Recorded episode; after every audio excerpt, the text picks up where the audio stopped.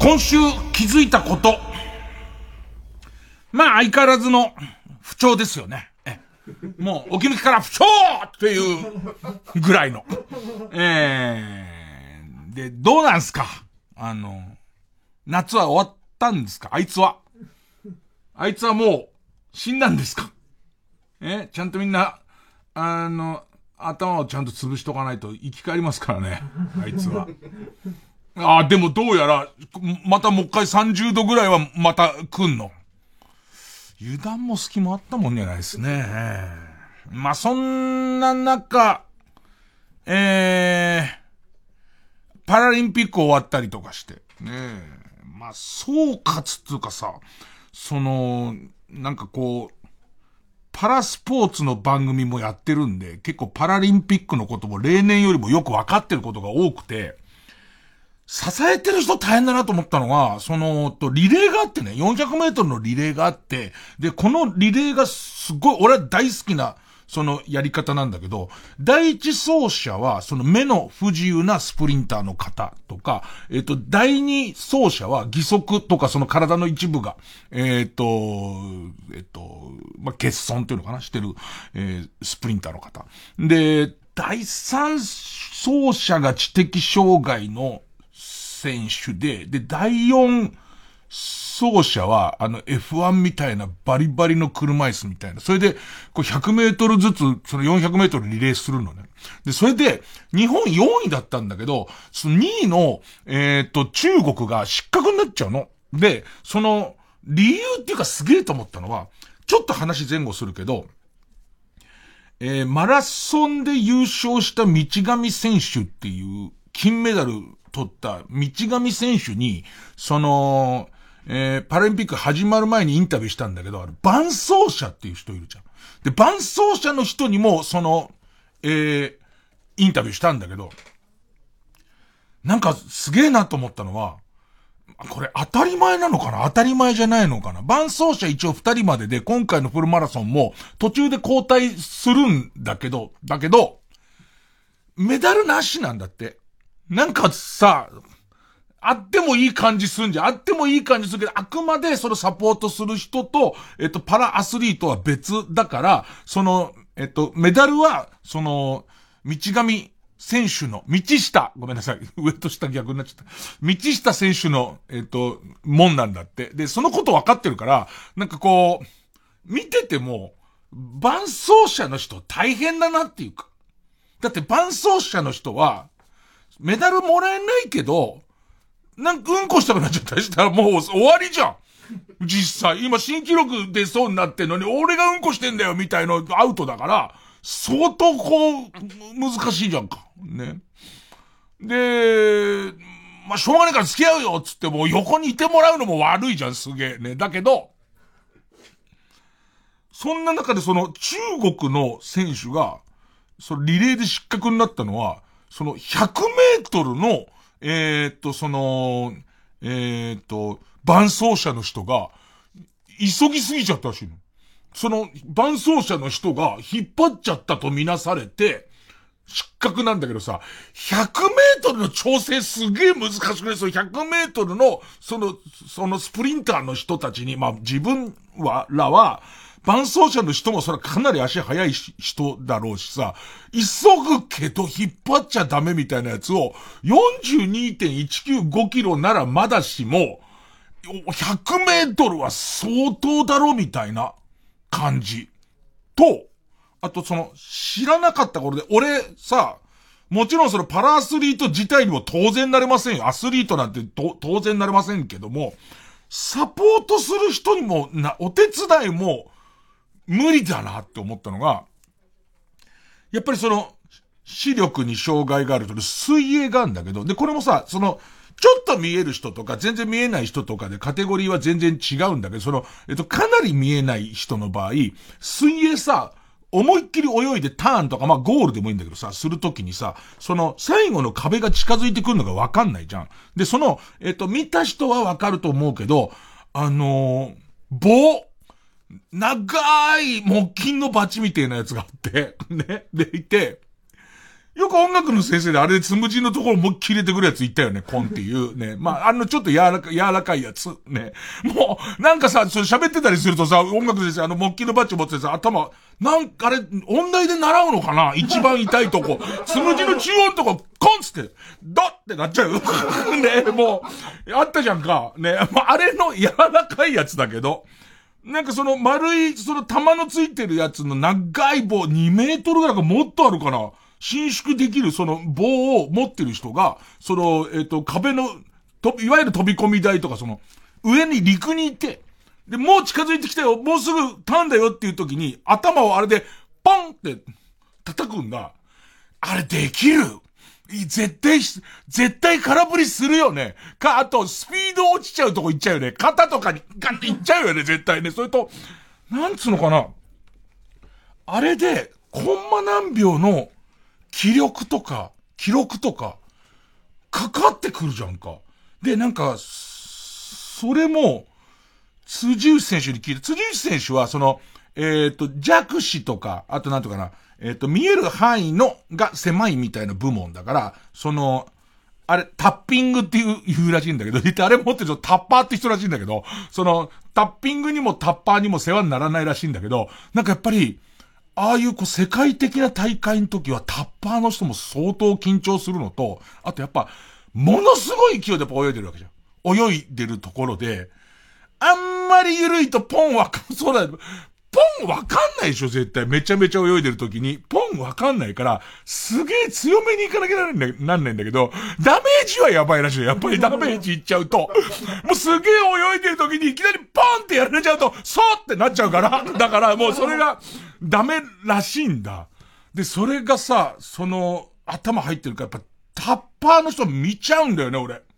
で、これはこう、現地取材に行ったキーレ君っていうアナウンサーの人に聞いて、で、結局ここ配信のまた VTR 見て分かったんだけど、トップの選手のタッパーの人、嬉しくて、最後ゴールした選手の頭、ポンポンポンポン叩いてるのね。そういうのにも使うの？みたいな。ポンポコポンポコポンポコポンポコやってて、で、言って叩かれてる人も、要はさ、肩叩いてるのと一緒だからさ、喜びを分かっち合ってたりとかしてさ。あの辺はやっぱなんか、すごいね。なんかさ、自分の自分がアスリートで自分の記録を自分のミスでどうするみたいなことに関しては、まあまあなんかさ、えっ、ー、と、ま、まあ、いろんな、それでも惜しいんだろうけど、諦めつくだろうけど、人のに携わるの相当怖いよね。だからなんか、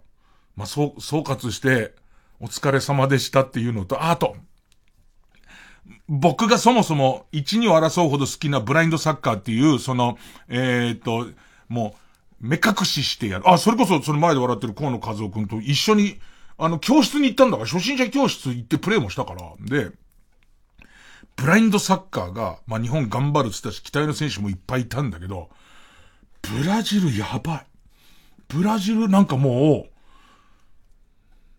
う、レベルが違うとかもう違うスポーツやってるみたいで、ブラインドサッカーその目隠しって全くその視力がない状態でみんなやるスポーツで、で言ってそれボールの中にはま鈴が入ってますから、てんてんてんてんって転がっていけば、シャンシャンシャンシャンって言ってますから、で、それに向かってあっちでシャンシャン言ってんなみたいなところにまあ蹴りに行くもんなんですけど、なんかブラジルだけは、えっと、ロングボールのサイドチェンジをすごいしてくんのね。もう意味がわかんない。その、ロングボールのサイドチェンジを普通にワンバウンドで、えっ、ー、と、ちゃんと足元に落としてくるっていうプレーをやってくんだ。おそらく、その、ブラインドサッカーの人たちに聞くには、そのケーススタディみたいのすげえやってて、こういう場合はここにいますよ、みたいなことを、最低限声で知らせるみたいなことを、まあまあ、やって、で言ってそういう時にこういうボール打ちますよの再現性がすごいみたいなんだけど、まずそれね。それと、あとその、ドリブルをするときに、結局普通のサッカーみたいに、蹴って、しばらく走って蹴ってみたい。要するに、蹴ります。えっ、と、ドリブルのボール蹴って、てんてんてんてんてんぐらいのところに追いついて次蹴ってっていうことができないんですよ。その、えっ、と、見失っちゃうから。だから、必ず、右足で蹴ったらすぐ左足に当ててっていうことをずっとやっててくんです。で、俺はよく言うのは、コサックダンスを軽くしたまま前に進んでいくみたいな、その、感じのドリブルになってて、それのスピードの速いやつがすごいんだけど、で、ブラジルはもう、わけわかんない。もう、例えて言うならば足にボールがくっついてるみたいな。要は、強いドリブルをしても蹴っても、同じスピードで走っちゃえば、同じじゃんみたいな。その、それしたらくるぶしにずっとボールつきっぱなしみたいな、その、やつをやってくんの。ね。で、なんかこれは、すごい微妙な、その言い方になるんだけど、僕自体は、えっ、と、ブラインドサッカーを試合見せて思ったのは、満員のスタンドで本当に見たかった。だからこれは、強引に客を入れろって話をしてんじゃなくて、ただ単にコロナが腹立つっていうコロナじゃなければなっていう話なんだけど、やっぱいいのは、あの手の、あのスポーツの醍醐味は、お客さんが満員なのに、音をさせるっていうことが、もう、要するに、プレイを妨害しちゃうから、満員のお客さんが大興奮してるけど、全員が全く喋らないっていう、あの瞬間が他のスポーツで一切味わえない。ところだから、まあ、なんかコロナが、もう、おならも、おならもできないからね。あの、おならもできないし、俺はた、あの、おならもできないように、俺大体常時、こ肛門に鈴を入れてるからさ、あれとかもおならでパンシャンシャンって言っちゃうと俺蹴られちゃうじゃん。ね、あ、そうだっつって蹴られちゃう。ブラジルの人にシュートされちゃうから、まあ、鈴を入れてかないようにするっていうのは、ま、まず一番チケットに書いてあるから、あの、肛門に鈴を入れないでくださいは書いてあるから、入れないでは行こうと思ってたけれども、だけど、なんかやっぱり、えっと、矛盾してるんだけど、超満員の中で静かにしたい。超満員の中で静かにして自分のチームのゴールが決まった時、だからもうさ、おそらくあのブラジルのセンタリングを初めて見た時に、声出すなって相当きついと思うんだけど、なんかその、こう、感じの、なんと混ぞっちゃ、混ぞなんだよね。あのー、もう金玉袋を日本刀の上に乗っけたまま前にも後ろにも下がらないのが一番いいじゃん。あの、いろんな同意が難しいっていう。なんか軽はずみに笑っちゃいけないとこ来てるような気もすれば、全然違うことも言うしっていうね。えー、えー、っと、こんなになっちゃいました。えー、こんなになっちゃいましたけれども。どこからなんか金玉袋を日本刀に乗せる話、そプライベートな話が入っちゃったのかもうわかんないんですけど。えー、いきます。月、月曜チャンク一年光る深夜のバカにから。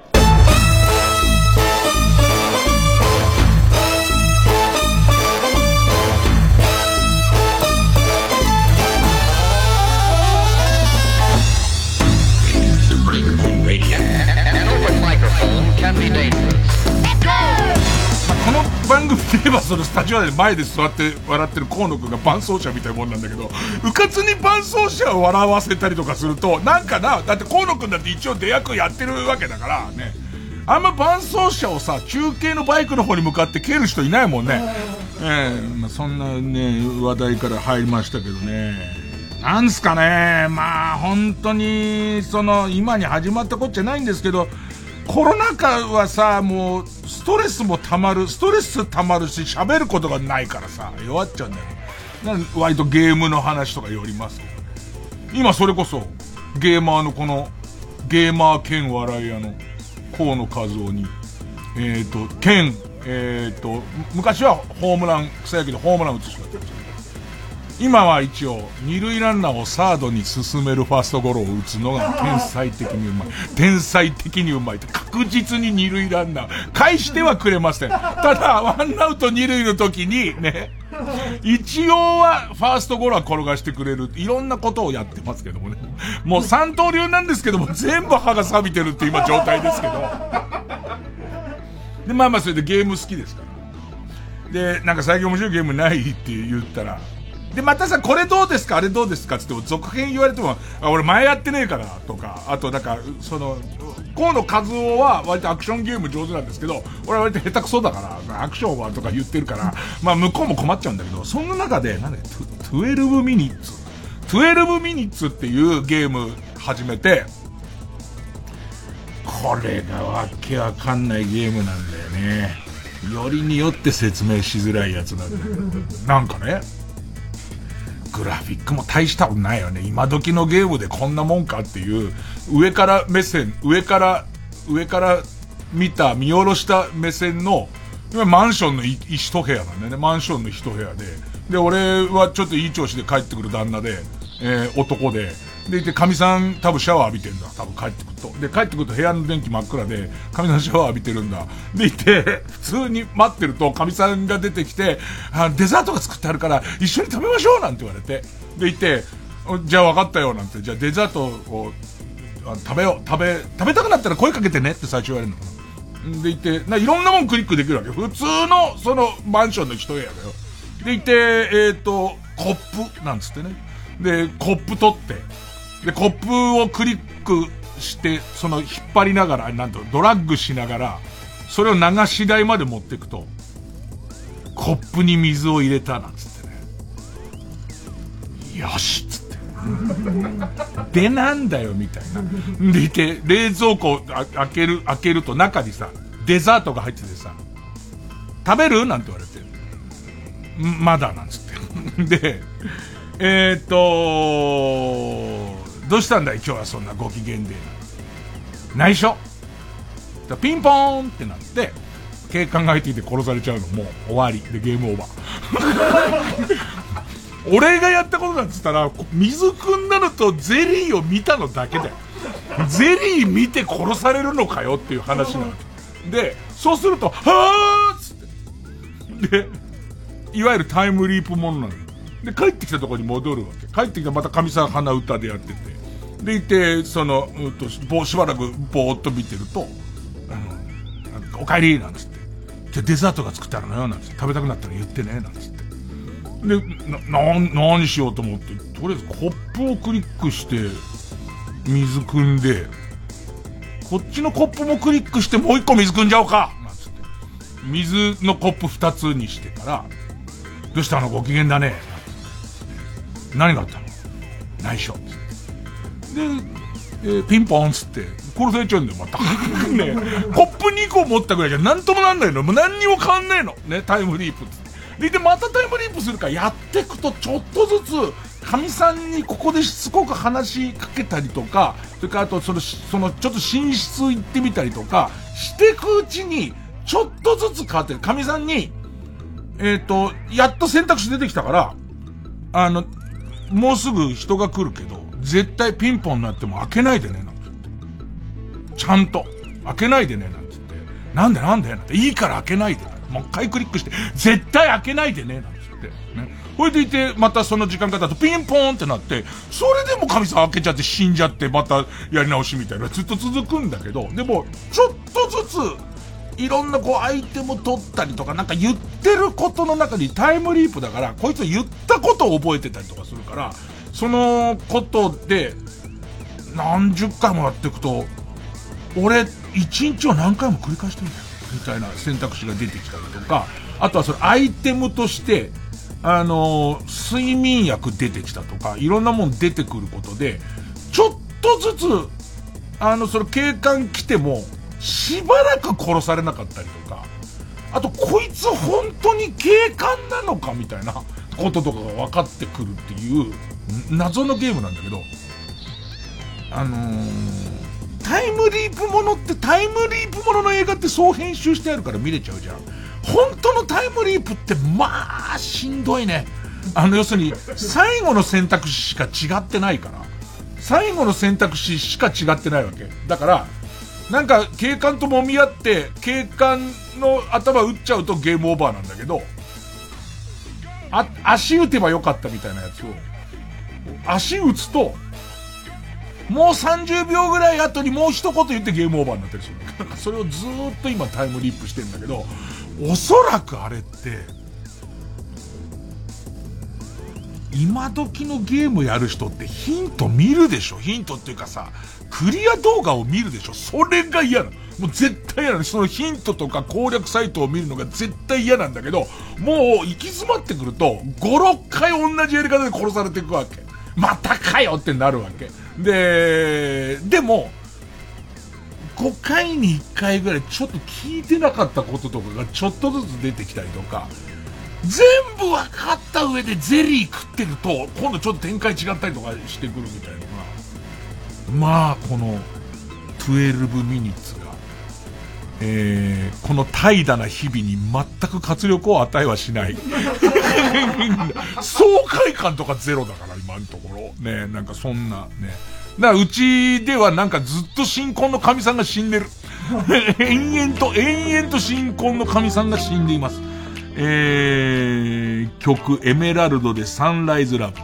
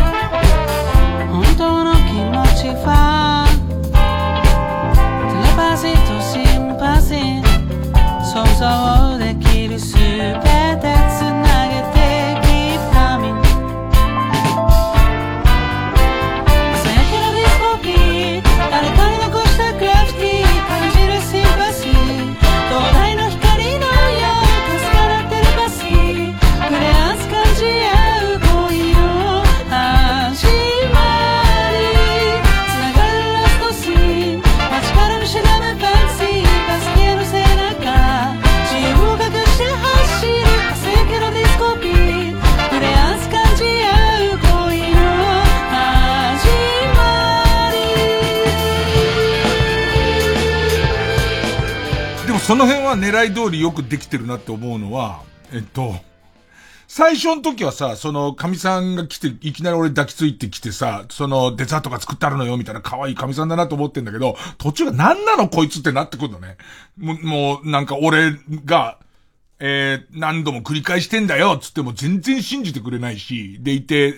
ええー、っと、なんか神さんにも理由があって殺されてるような感じもしてくるしってなってくると、いきなりこう抱きついてきた時の気持ち悪さ。その一番最初タイムリープする前に神さん抱きついて、その、来た時には、もう全然こっちもチンチンピンピンになってますし、ねそのね、えー、もう、あデザートより食べたいもんがあるんだけれども、っていう話にね、当然なっていくんだけど、なんかもう途中からは、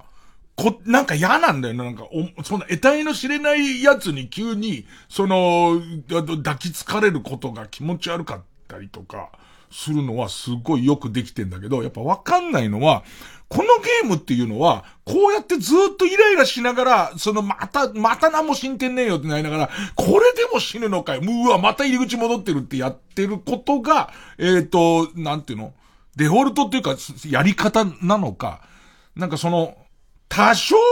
攻略本見んだろどうせお前みたいな。ネット時代だから見んだろみたいなので作ってんのかの、さじ加減が、なんかこう、今一歩わかんないから、えっと、戸惑う、戸惑うけど、しばらくちょっと自力でやってみようかな、みたいな。で、あと、ちょっと、いいで、いいですか？密告させてもらいますけど、今、ディレクターの金子が、スペシャルウィークなのに、メール募集とかしなくていいんですか？って今言ったんです。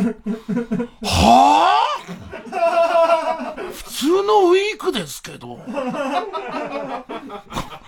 金子ディレクターがそういうこと言うんなら、じゃあ募集します。いいんですか？金子さん。僕はスペシャルウィークなんてのはもう遠の昔になくなったって理解してますけども。えっと、じゃあ、まあ、メールアドレス。baka.tbs.co.jp。baka.tbs.co.jp。まあまあ質問、こういうこと話してっていうのを、えっ、ー、と、これ一応、えっと、フィルターとしては宮崎ディレクター、宮崎プロデューサーの、えっ、と、フィルターかかってこちらに持ってこられますんで、えっ、と、よろしかったら送ってくださいと。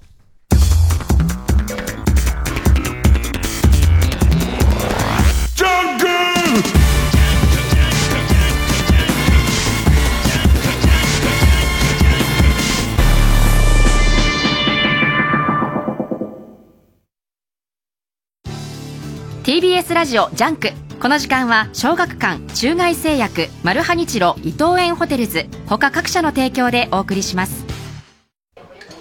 お前家買うんだってな。はいついに。買う前によく読んどいた方がいいぞ。ああ契約書？いや正直不動産を。不動産営業の裏側を大暴露。面白くて得するコミックス「正直不動産」発売中。小学館それでも中外製薬の主演かすいません。あ、ごめん。ちょっと言い過ぎた。ごめんね。うん。いや、僕のせいですいません。いやいやいやいや、あの、さすがに言い過ぎた。ごめんごめん。いや、謝らないでください、監督。悪いのはそんなことないよ。怒るにも言い方ってもんがあるからね。やめてくださいよ、監督。だって悪いのは俺だからさ。いや、俺が悪かったっていやいや僕です。お前じゃないんだって。監督悪く俺が悪かった。コーラスグループ、フォレスタが、名曲の数々を美しいハーモニーで歌い継ぐ。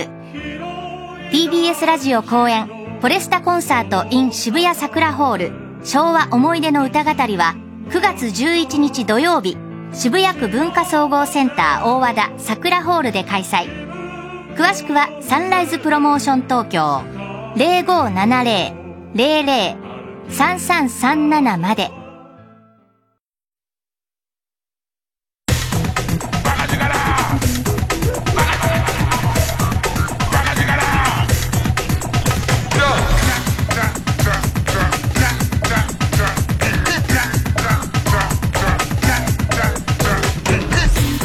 ジャンク、一丁員光る深夜のバカ力。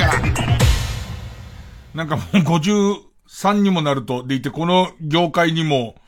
んなんだかんだで、ええー、まあ、30年とか35年とかいるとさ、こう、いろんな人と関わるわけなんですけど、何から話せばいいかな。えっとね、えー、っと、こっちと朝と両方でしてる話としては、えー、炎症百石っていう、その、まあ、明治から昭和にかけての大名人の、まあ、僕の師匠が、えー、三遊亭円楽。で、その師匠も三遊亭円楽。その師匠が、まあ、その、えー、三遊亭円章なんですけど、三遊亭円章が自分のレパートリーを、えー、百席、レコードにしましょう、つって。で、これが異常なレコーディングで、当時はレコーディングするのにも、ライブ版みたいことで、えっ、ー、と、ライブを開いて、寄せを開いて、で、えっ、ー、と、お客さん入れて、やって、これ笑いも全部取って、それをレコードにしてたんだけど、その炎症百席は、もうスタジオに一人でこもって、で、徹底的に編集もしますと。で、えっ、ー、と、みっちり、えー、落語を、後世に残すみたいな、そのレコードがあって。で、その、そのレコードを撮った時のドキュメントっていうか、録音した時のディレクター、30代のディレクターと70代の炎症の、その、えっと、レコーディングの記録を書いた、炎症の録音室っていう本があって。で、これ昭和60年ぐらい出てるんです。当時に出てるんですけど、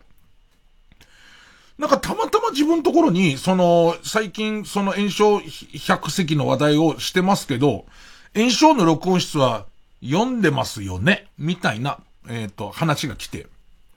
で、俺これを何十年か前に古本屋で見っけて買ったけど、えー、読んでなくて。で、それをこう、読んだ。読んだ。これがめちゃくちゃ面白くて、なんかその、当時のこう、炎症師匠の乗ってる感じや、その30代のディレクターが、果敢にその名人に、えー、注文をつけながらこう、二人でその、前代未聞のレコードを作っていく感じが面白かったり、いいのはすべてのレコードを録音し終わって、まあ、マスタリング調整し終わったところで炎症が死ぬっていう。で、そのすげえんだよな、なんか。あの、ラスト、ラスト、まあ、ドキュメンタリーだから、まあ、ラストね。最後の最後に、えっ、ー、と、一個の落語だけ、演目だけ、思ったより長くて、で、当時の、えっ、ー、と、LP レコードに入りきらないっていう。入りきらないから、炎症師匠に相談して、で、自分はこの敵だとどこを切っていいかわからないけれども、すべて終わってたって言っってたけども、炎症師匠に相談して、どこを編集するか決めてもらおうと思ってた矢先に突然、炎症が死んじゃうの。で、困った結果、で、この辺はなんか技術論で、よくわかんないんだけど、なんか当時ってアナログのレコード、アナログのレコードっていうのは、えー、っとね、なんつってたっけな。音の強弱が激しいものは、えー、どっちだったっけな？音の強弱が激しいと溝がこう深く掘れる。深く掘れるから、切り立っちゃう。切り立っちゃうと、その溝が折れやすい。横から見たその断面図が、その音の強弱によって掘られるから、静かなとこ深く、大きい音のとこと逆か。えっ、ー、と、静かなところは一番上の平面で、大きいとこは深く掘るってなってると、ここが切り立っちゃうんで、えっと、傷つきやすくなっちゃう。えー、折れやすくなっちゃう。山が削れやすくなっちゃうから、えー、なるべくこう、溝と溝の間を開ける。うわ、すげえわかりづらいこと言ってんな。要はまあまあ、えっと、うん、音の大きいものは、えー、っと、短くしか取れなくて、音の強弱の小さいものは、まあ、多少長めに取れるみたいなことなんだけど、このレコードの企画を、その時のすべての技術を、こう、集めて、なるべく、その、傷つかないように長く撮るという企画を変えてまで中にこう、録音ねじ込んでいくみたいな話になってくんだけど。まあまあ、でいて話したかったのはそこじゃないんだよね。で、それを書いたレコーディングディレクターは京祖さんっていう人で、今も落語界の、その、落語評論家として重鎮だから、でいて、しかもびっくりしたことに、未だに現役で、今はソニーで、そのデジタルで落語を配信したりとか、まあ、えっと CD のものもあるんだけども、そういうセクションで未だに落語を取ったり、落語を、まあ、そのマスタリングして出したりする仕事をしてて、もうおじいちゃんなんだけど、その時の炎症の年なんだけど、もはや。ゲストに来てもらって、落語の話をこういっぱいしてもらったの。当時の話とかいっぱいしてもらったんだけど、その時に、一緒に、もう、おじいちゃん、重鎮ですよ。重鎮のおじいちゃんの横のところに、そうね、中年のしっかりした、そのグレーのスーツを着た、まあ、その、落語担当っていうか、まあ、その教室、教室担当の社員がこうやって横にこうやってついてきてて、でいて、こう、名刺交換、こう、今、今日住むところで、えっ、ー、と、えっ、ー、と、スケジュールを仕切らせていただいてます。あたちです。みたいな人が来たんだけど、この人が、俺が二十歳の時に、荒川ラップブラザーズを企画した人で、その、いい加減な CD 作るのはあら、もうあだちって決まってた。もうノリで CD 出しちゃう人で、バブルの頃に。それだからもっと言うと、その、えっ、と、ソニーに潜り込んだのも、オールナイト富士に、えっ、ー、と、トンネルズの射程軍団つって、その、えっ、ー、と、トンネルズと一緒にバタバタ騒ぐ、えっ、ー、と、ダメな大学生たちってザリガニ食ってたんだ、生で。で、その、えっ、と、生でザリガニリレーつって、その、え水槽の中のザリガニを、噛んで次の人に口移して渡してっていうリレーを、えやる係、ね、担当。でいて、よくザリガニに挟まれたりとか、ザリガニの味噌出しちゃったりとか、してた人なんだよ。その人が、その人がそのままのノリで多分トンネルズのコネクションもあって、おもし、バブルの頃だから、その、面白いやつ何人か撮れようのノリでソニーに入り、で、ソニーに入ってからも、まだバブルのノリだから、入ったばかりの俺の、その企画した、その、えっ、ー、と、いい加減なレコードを、えー、出す担当、だから、えっとね、歯がゆい担当って俺が一番最初に出た企画版の、もう、なん、なんていうのかな。えっ、ー、と、バカが思いつきで考えたような企画版とかを出してた人が、背広着てやん半裸で、半裸でザリガニを噛みすぎて味噌食べちゃって生でザリガニ多分毒だよ。すごい毒だよ。寄生虫とか絶対いるよ。ね。でいて、その、その人がさ、背広着ちゃってさ、もう落語界の生き字引の横のとこいてさ、あ、足立でございます。え、教室に関しては私の方一回通していただかないとみたいな感じになってんのが、すげえびっくりしてたよ。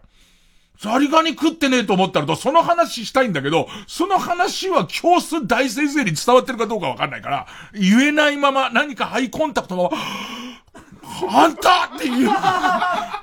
これで俺もあのレコードでお世話になりましたって言ってる、その、あの、あの CD でお世話になりましたって口にしたら最後、もう多分ソニーの恥みてな CD だから、基本的に出てるやつは、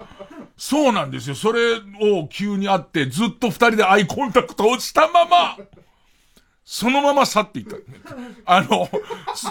かいこと喋んな喋んなって感じだったね。伊集院さん、あ、ああ、伊集院さんお久しぶりです。しか言わないまま、ね、スーって去っていったね。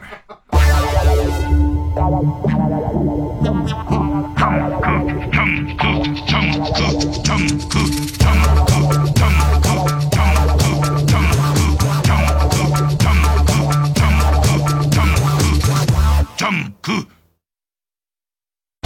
110年間缶詰状態のあけぼうの鮭と出会ったマルハニッチーロ。彼の口から不老不死の謎が解き明かされる。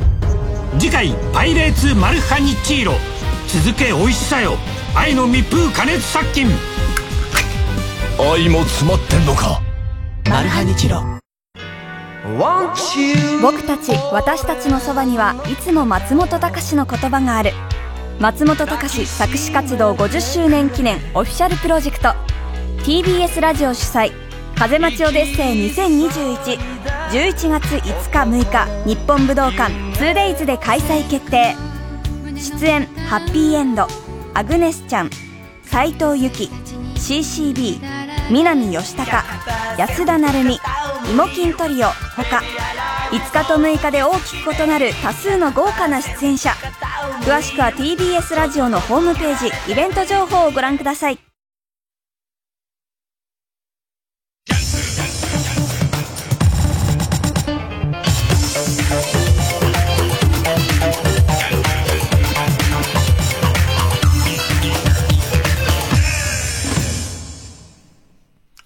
えー、メール、えー、ラジオネーム、おはぎの、おはぎのはがしさん。僕はウーバーイーツの配達員をやろうとしてドライバー専用のアプリを入れて応募までしたのですが、よくウーバーイーツを使うであろう伊集院さんにここを気をつけてほしいみたいなことがあったら、えー、っと、教えてください。まあ、俺に聞くよりは逆に言えばもう、ウーバーイーツの配達員そのものが河野和夫くんですからね。めちゃめちゃやってますからね。ええあのー、そうですね。僕的にはあの、置き配を猫の届く距離に置かないでくれっていう。ね、心配だからっていう。ね、俺のなんか、えっ、ー、と、すごいマーラーの入った麻婆豆腐みたいなやつの置き配の、まあ、俺もすぐに取りに出りゃよかったんだけど、置き配の位置が中途半端で、えっ、ー、と、猫にやられてるっていう。で、その時に、もちろん、あのー、麻婆豆腐ももったいないんですよ。もったいないんですけど、猫がマーラー大丈夫なのかってことに対してすっごい心配するんで、その地域猫が次に現れるまでに、すげえ心配するので、それですかね。ええー、まあまあ、でも、ウーバーイーツの人も大変そうだね。相当大変そうだね。えー、っと、そうですね。うんなんですかね。まあまあ、ちょっと後でこれも、えっと、あ、えっ、と、ラジオネーム、えー、中野新橋さん。最近この人すごいなっていう芸人さんはいますかっていう。まあ、あと、皆さんご存、もう、もう知ってるよ、それは。それメジャーすぎっていう話になるかもしれませんけれども、今、今、ちくわマンでしたっけ？芸名がよく変わるのは、今、ちくわマンは本当にすごい。あ、正確には帰ってきたちくわマン。もうこれはすごいですよ。ねえっと、なんかお誕生日に、えっと、はしゃいですっ転んで、頭をな、頭を強打して、えっと、何針も縫う怪我をして、でいて、えっと、大丈夫だったのかって、大丈夫っすっつって、で、ただあれなんですよねっていう、左手の小指が痺れて全く動かないんです。それだけですって言ったんです。うん。まあ俺たち、俺たちがすごい引いちゃう。まあその後には、ちょっと放送で言えないような、もう生放送にするのに一回俺も書いて清書して、読んでいいかどうかをもうみんなで事務所に会議してからしか読めないようなやつが多いんですけど、ね。まあすごい人いっぱいいますね。さあそんな中、今週はですね、あのーぜひ皆さんにチェックしていただきたい。まあ、あの、まあ、マスクドシンガーっていう、やたら今 CM やってる、あの、アマゾンプライムのマスクドシンガーっていう番組があるんですけど、これが、まあ、あれだけテレビ CM、まあ、テレビ見る人見ない人いますけど、まあ、めちゃめちゃテレビ CM 打ってて、すげえ企画がアマゾンプライムにやってきたっていう感じで、めちゃめちゃこう、その押してるんですけども、これがね、もうぜひ見てください。香ばしいことになってます。猛烈に。なんかそれこそさ、さっき言ってたさ、えっ、ー、と、バブルの頃の、バブルの頃に、なんかそのね、えっ、ー、と、足立さんに、こん、こんなんどうすかね ?CD 出せませんかね？やっちゃうかみたいな、そういう感じ。なんつったらいいのかな？あんなに金がかかってて斜めに滑ってる番組ないよね。すごいんだよ。えっと、いやな、どこまで、いや、これでも見るだろう、この、この話聞いたら見るってことは貢献してる。えっとね。なんかマスクドシンガーは、えー、っと、何人かな？えっと、3人3人の6人かな ?3 人3人の6人の12人、全部で12人ね。12人のマスクを、まあ、12人のシンガーが、実力派シンガーがいて、その全員がなんかよくわかんねえ着ぐるみ着てんの。すげえ金のかかったよくわかんねえ着ぐるみを着て、でいて、その歌を、すんごい金のかかったライブ会場で、歌を歌うの。でいて、えっと、誰だか正体はわかりませんってことになってるの。で、その正体はわかんないけど優劣をつけて一番負けた人から脱落していく。で、脱落するときに顔を見せるっていう、まずルールなんですけど、まあわかんないですよね、意味が。ね。何のために出るのかの意味があんまりよくわかんない。だって脱落したら顔、顔を見せるっていう意味がまずよく、よくわかんないじゃないですか。で、出てくるメンバーが異常な金、まあ、そのセットから何から異常な着ぐるみの、えっ、ー、と、えー、レベルとかも、異常なレベルなんですよ。その、こんな金かかってる企画書自体はおそらく、これ、通んねえだろうな っていう、通んねえ、このままやろうって言っても通んねえだろうなみたいな。ただこれ、韓国でヒットしちゃってるんでね。韓国でヒットしちゃってるものの権利を買ってきて日本でやってるから、そういうのが後押し入っちゃうと通っちゃうし、今時配信の目玉にしようと思うと金かかっちゃうってことで、司会が大泉洋さんで、えっと、こう、誰だろうね、これっていう、すごい上手だけど、誰だろう、誰だろうっていう人たち、言う人たちが、パフューム、えー、水原希子、えー、バカリズム、えー、それとあと、みやびってあの、ギ、ギタリストっていうか、それ、世界的に有名な、お、超男前のギタリストの、こういうメンバーなんだけど、この誰だろうねのとぼけ方の、大コンプリがすごいの。やばいんだって。やばい。もうだから、視聴者として言わしてもらうよ。間違いなく小林幸子だよ。100%、150%小林幸子だよ。で、もうそれ以外に誰もない形で小林幸子なんだけど、それに対して、えっと、じゃあ、誰だと思いますかトークみたいなのがあるんだけど、そうするとパフュームが、石川さゆりさんだったりして、みたいな、ギリのとこ来るんですよ。ね。で、いて、あと誰の意見あと藤あや子さんかな？みたいな意見が来るんだけど、これ面白いもんで、パフュームとか、水原希子さんとかに関して言うと、こういうことはまあやったことないと思うんですよ。で、バカリズムくんは、もう、とぼけらんないレベルだって分かっちゃってるから、ちょっと半笑いで、小林幸子さんじゃないですか？って言うんだ。これに対して周りのこの手の寸劇に慣れてない連中が、それはありえないっていうのね。で、その時に、一瞬、もね、切ないぐらい一生懸命な、水原希子ちゃんとか、パフュームのメンバーとかが、すっごい一生懸命に、えっと、考えても見てくれと。小林幸子みたいな、大スターが出てくれるわけがないだろ。この着ぐるみ被って歌うなんていう企画にっていうところを一生懸命やってくんだけど、お前じゃあさ、石川さゆりって言ってんだぜっていうその前、藤あや子って言ってんだよっていう、そっち側に関していない、いないそっちに対してのフォローがたまにあんのよ。そのいる人と企画を何とかしようと思っていない人を傷つけてることってあると思うんだけど。これがね、相当なもんなの。この茶番感と一生懸命さが、いくらかかってんだっていうレベルの中でずっと繰り広げられてて、さらに何週か勝ち抜いて、まだそんなに進んでないから、今からみんな追いつくんで絶対見た方がいいと思うんですけど、バカリズムくんのところに、えっ、と、小島くん、アンジャッシュの小島くんが来るんだけど、小島くんも、これ小林幸子じゃないですか？この時の水原希子ちゃんが、私小林幸子さんにそっくりなモノマネの歌手の人知ってるんですって言い出す、すごいな。お前親でも人質に取られてるのかっていう、その感じの、こう、やつやってくんだよね。で、もう、それはみ、もう、な、まあよくあることなんですけど、それ視聴者の温度とかに合わせなきゃいけないから、そのある程度、えー、っと、回答を引き伸ば、多分これなんだろうけど、これじゃないとこ攻めてみるかみたいなあんだけど、それをさ、豪華な慣れない人がやってるから、まあなんか、もう、もう、あの、どうしていいかわかんないんだよね。で、言ってちょっと面白いのは、その素直に新鮮にこれに取り組んでる、離れしてない、トップアーティストたち、それパフュームやら、えっ、と、水原希子、宮城さんあたりは、かたくなに無理があってもここをすごい通していくんだけれども、もう、お笑いは、それはもう追えないでしょってところに入ってくんだよね。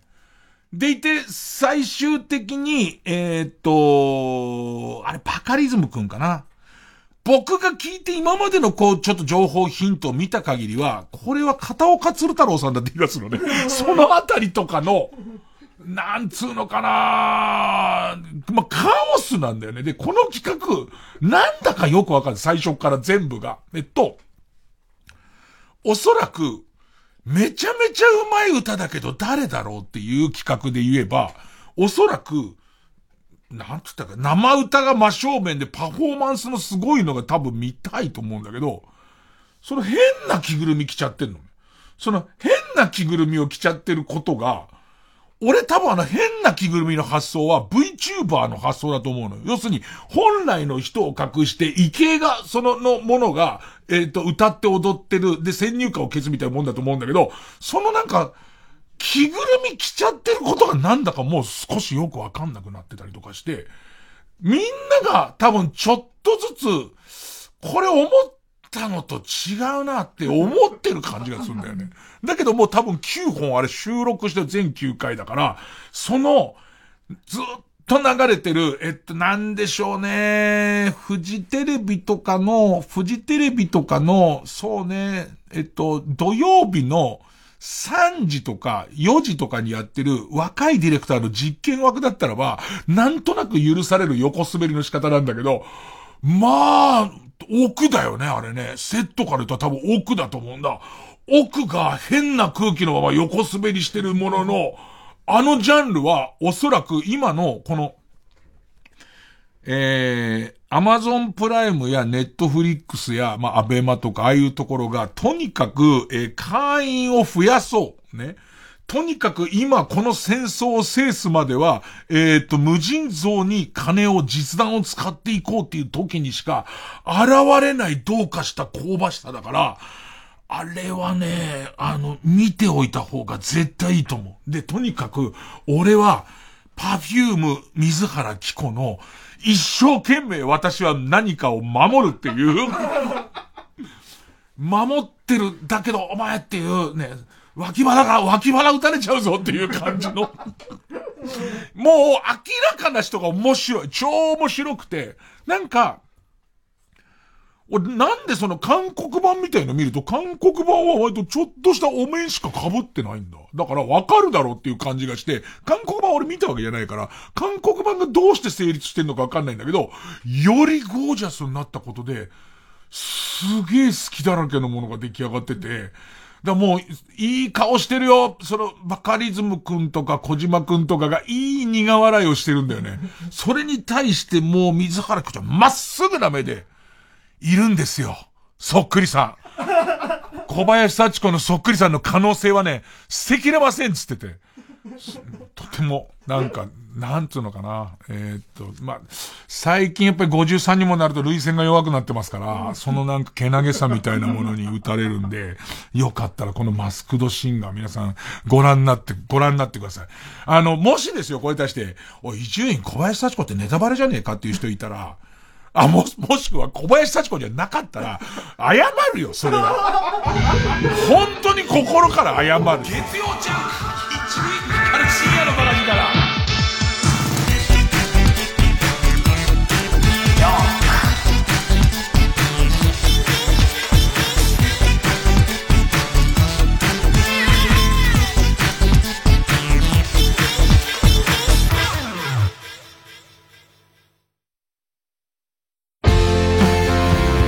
ここでオレンジスパイニクラブのガマズミをお聴きください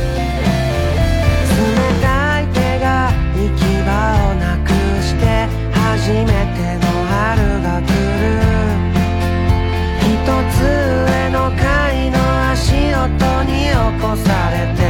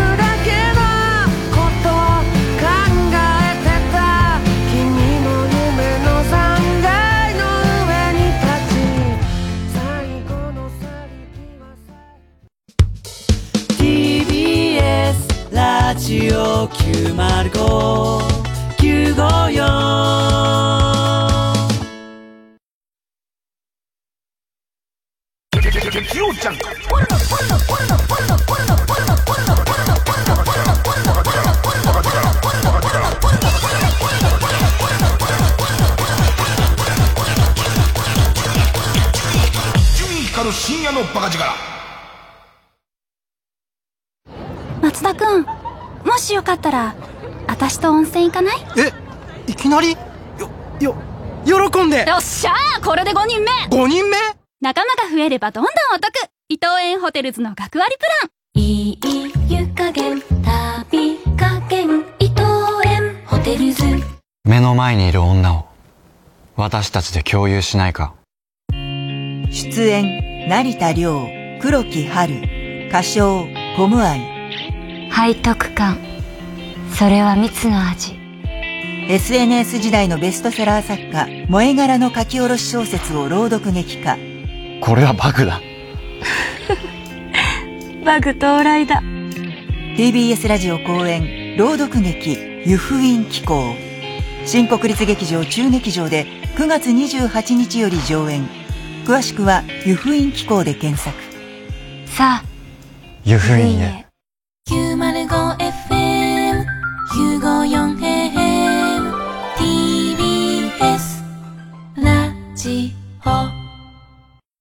TBS ラジオジャンク。この時間は小学館中外製薬マルハニチロ伊藤園ホテルズ他各社の提供でお送りしました。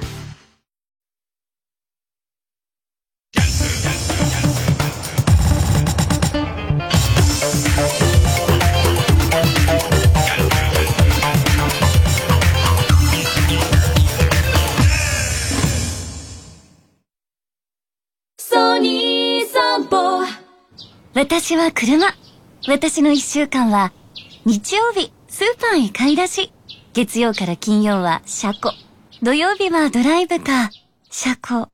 だから、保険料は走る分だけ。安心をもっと安く。ソニー散歩。Audio Movie あなたは、もうお聞きになったでしょうか？夢ともうつつともつかない、この音声ドラマを。四十数年の時を経て、現代的な手法で復活した、令和版、夜のミステリー。新たに、三つのエピソードを公開。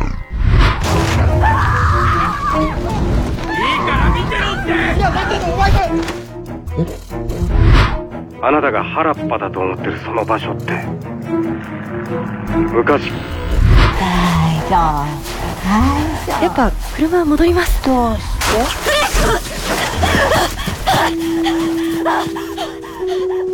監督、脚本、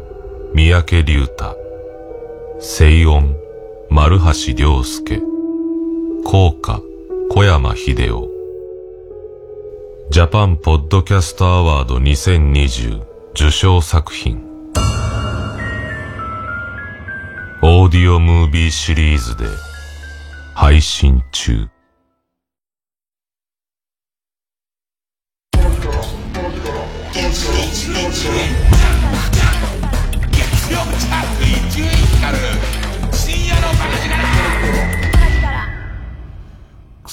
マスクドシンガーの面白さが全然伝わってないような気がするんだよな。もう絶対見てほしいんだよ。絶対、あの空気を味わっと、あのね、えっと、司会が大泉洋さんだったりとか、そのいわゆる、その、まあ、ある意味ガヤだからね、ガヤとして、えー、パフュームいたりとか、水原希子さんいたりとか、宮城さんいたりとか、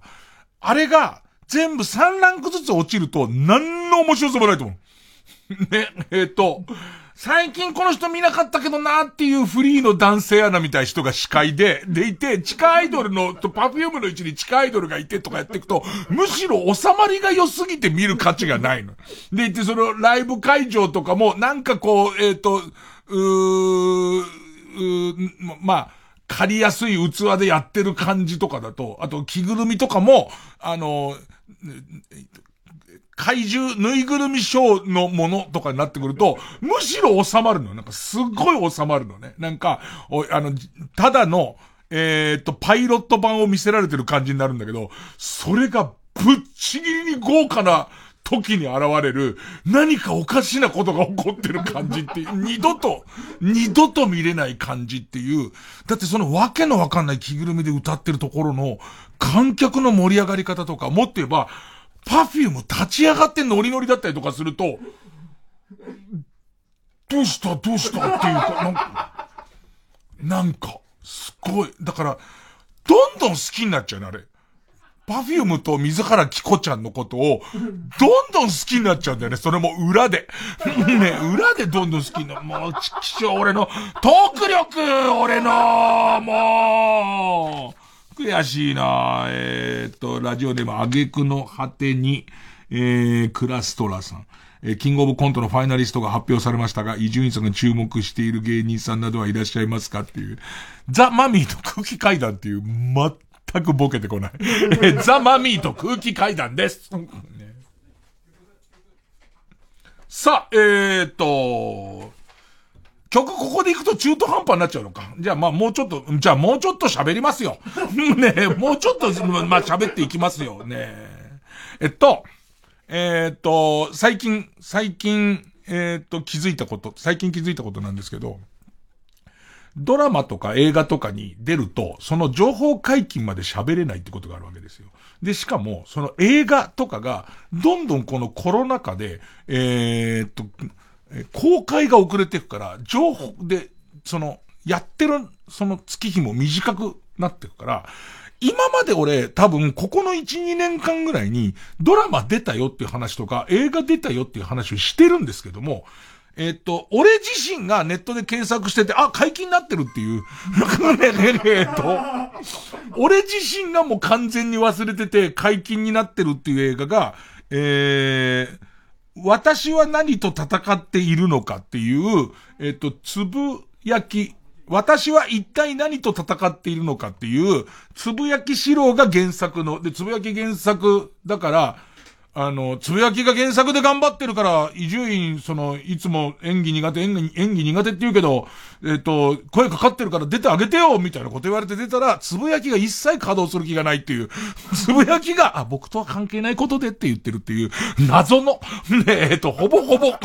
つぶやきも出るだろ、普通、それ自分の小説が映画なんだから。あいつ相変わらず、映画に渡したら映画が面白くしてくれればいいことで、あの、僕は、あの、もしかしたら見に行くかもしれませんぐらいの、それぐらいの位置にいるんだけども、あの、それが、えっと、解禁になってて、普通にネットとかにももう予告編とか出てるし、俺の顔とかもまあ出て、あ、そうなんだって。ただ公開は多分12月とかなんじゃないかな？になってて。で、いて、そっかそっか、そういうせっかく出してもらってるのにもかかわらず、全然告知を、きちんとラジオでも告知をしてないっていうのは申し訳ないなと思って、そういや、撮りっぱなしもドラマの、ドラマもあったなと思って告知しようと思ったらマネージャーのクリアラそれはまだですって言われて、その、わかんないんだよ、その、いつ撮って、その、いつ告知していいかが、全然わかんないまま、多分俺も見逃しちゃうっていう ね、おそらく俺も見逃しちゃうっていうのと、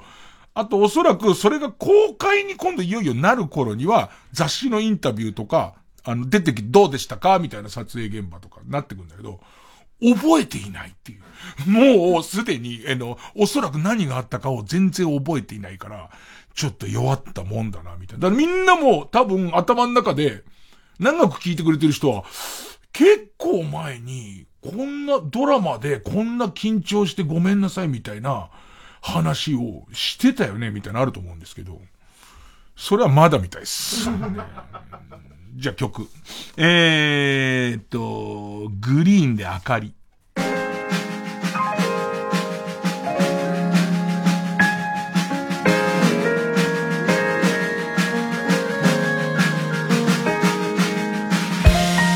の世界が暗闇に飲み込まれても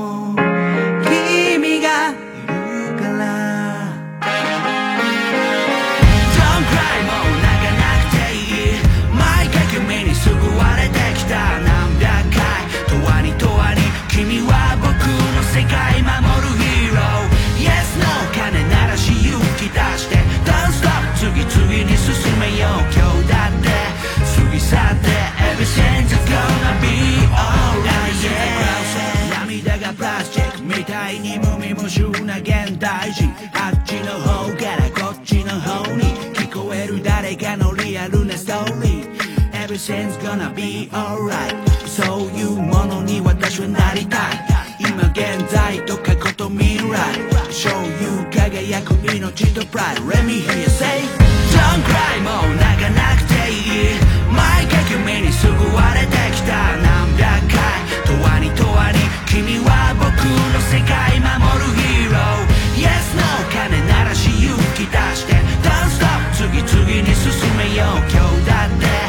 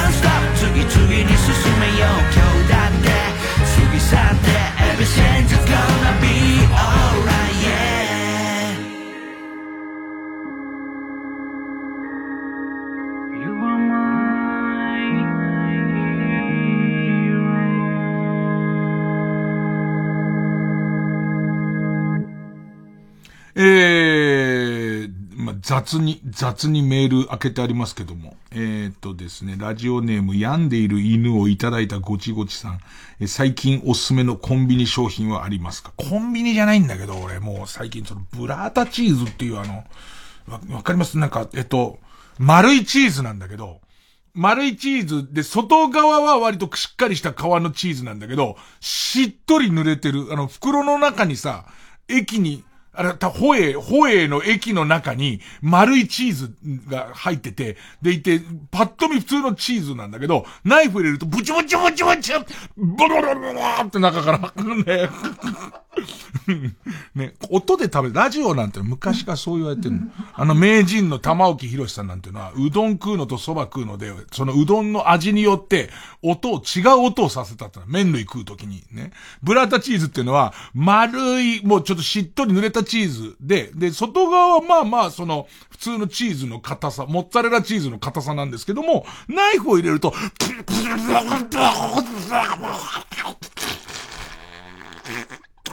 なる。そのなんかこら、その、ミルク風のチーズの、ね、クリームチーズみたいのが、出るやつなんですけど、ね。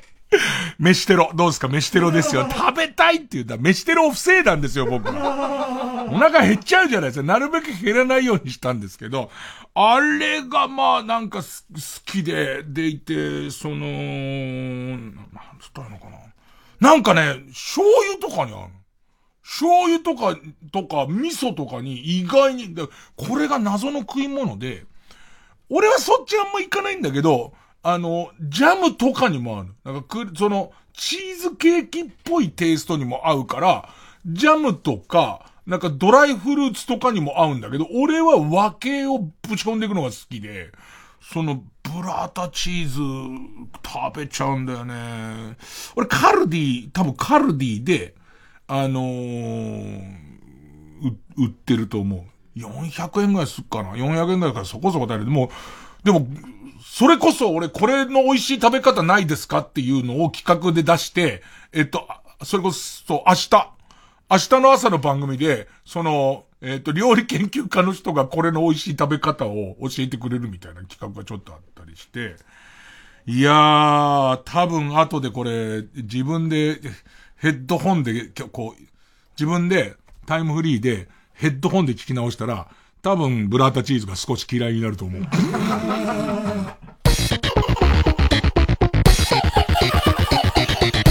月曜ジャンク、伊集院光深夜のバカ力。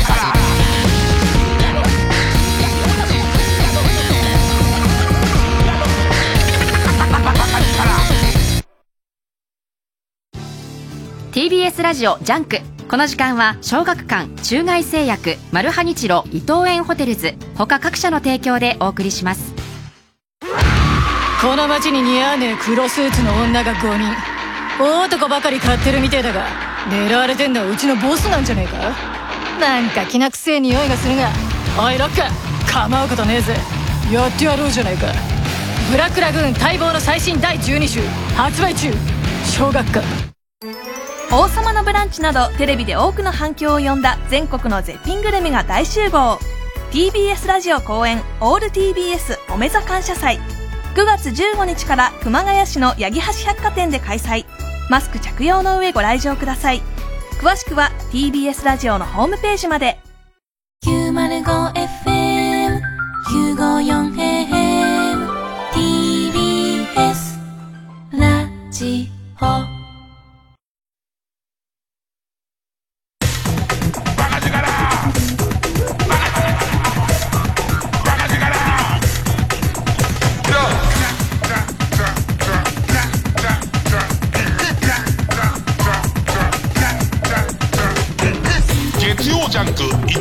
光る深夜のバカ力。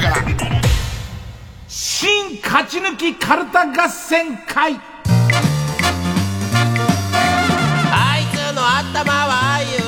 えー、番組オリジナルのカルタを作ろうという新勝ち抜きカルタ合戦会です。えー、このコーナー毎回2つのテーマのカルタが戦って生放送で番組を聞いている皆さんからのメール投票で勝敗を決めます。で、対戦するのは前の週に勝ち抜いたカルタと、えー、現在たくさんのテーマを同時に募集している予選ブロックの中で一番盛り上がっているチャレンジャーのカルタです。えー、勝つごとにあ行、家行、作業と進んで負けると予選ブロックに戻ります。え、和行まで勝ち抜ければカルタは完成でゴールインです。え、3連敗するとテーマは消滅になります。えー、今週の対戦カード。まずは現在勝ち抜き中の劇場版深夜のバカ力が作られたら、どんな名シーンや撮影秘話が生まれるのかがテーマの、劇場版深夜のバカ力カルタ。えー、今週、魔行ですね。で、対する予選ブロックから登場のカルタは、ミスター・ビーンが巻き起こしそうな騒動や失敗がテーマの、超面白ミスター・ビーンカルタ。えー、5週ぶりで、えー、今週はな行のカルタになります。もうミスターピンはカオスですね。タガが外れちゃったんで、えっと、急になんかありそうなのもあれば、もうよくわからないっていう、あの、選んでる僕が言ってるんですから。選んでる僕に、今まではミスター・ビーンが好きだったっていうスタッフがいましたから、ちょっと彼にこうアドバイスを仰いだりしてましたけど、もはやそれがないですからね。えー、それがミスター B なのかどう、なんつうのかな。見たこともないものの、ありそうなやつってもう意味わかんないでしょもうその時点ですでに、ね。さあ、えー、じゃあまず行きましょうかね。えー、最初はこちら。劇場版深夜のバカ力カルタ。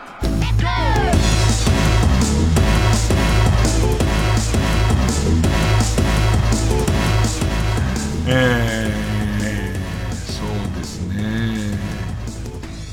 ペンネーム、それはそれ。ま、枕元に現れるレジェンドパーソナリティが全員、タブレット順による似顔絵と声真似で演じられる。いますからレジェンドパーソナリティほぼいますからね。いない人もいますけども、ね。タブレット淳くんのさ、大沢優里さんのモノマネとか、ほんといいところツボついていますから。ゆうりさんに頼みますから別にそこに関しては。えー、ペンネーム。えー、伊集院さんつけてください。いつもああ用意しときゃよかったと思うんですよね。じゃあでお願いしますえっと えー、ま、マネージャー栗原考案の来場者特権、伊集院光トートバッグが大好評っていう。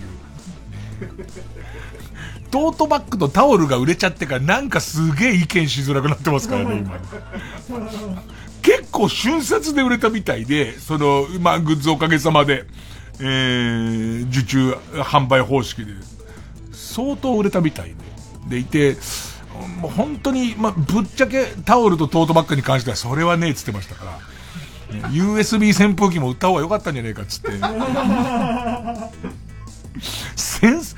センスって今流行ってないから、落語界のグッズだよ。センスって今の流行りじゃない。手拭いとセンスだって流行んないから、えっ、ー、と、タオルと、今治タオルと USB 扇風機にしようっつって。さすがに USB 扇風機ねえだろっつったんだけど、今治タオル売れてやんの結構。うん。えー、ペンネームアンダーの力持ち。ま、またまた深夜のバカ力。もっと深夜のバカ力。深夜のバカ力リターンズという危ないデカ方式で次々と次回作が作られていく。危ないデカ方式って言葉もね。確かに、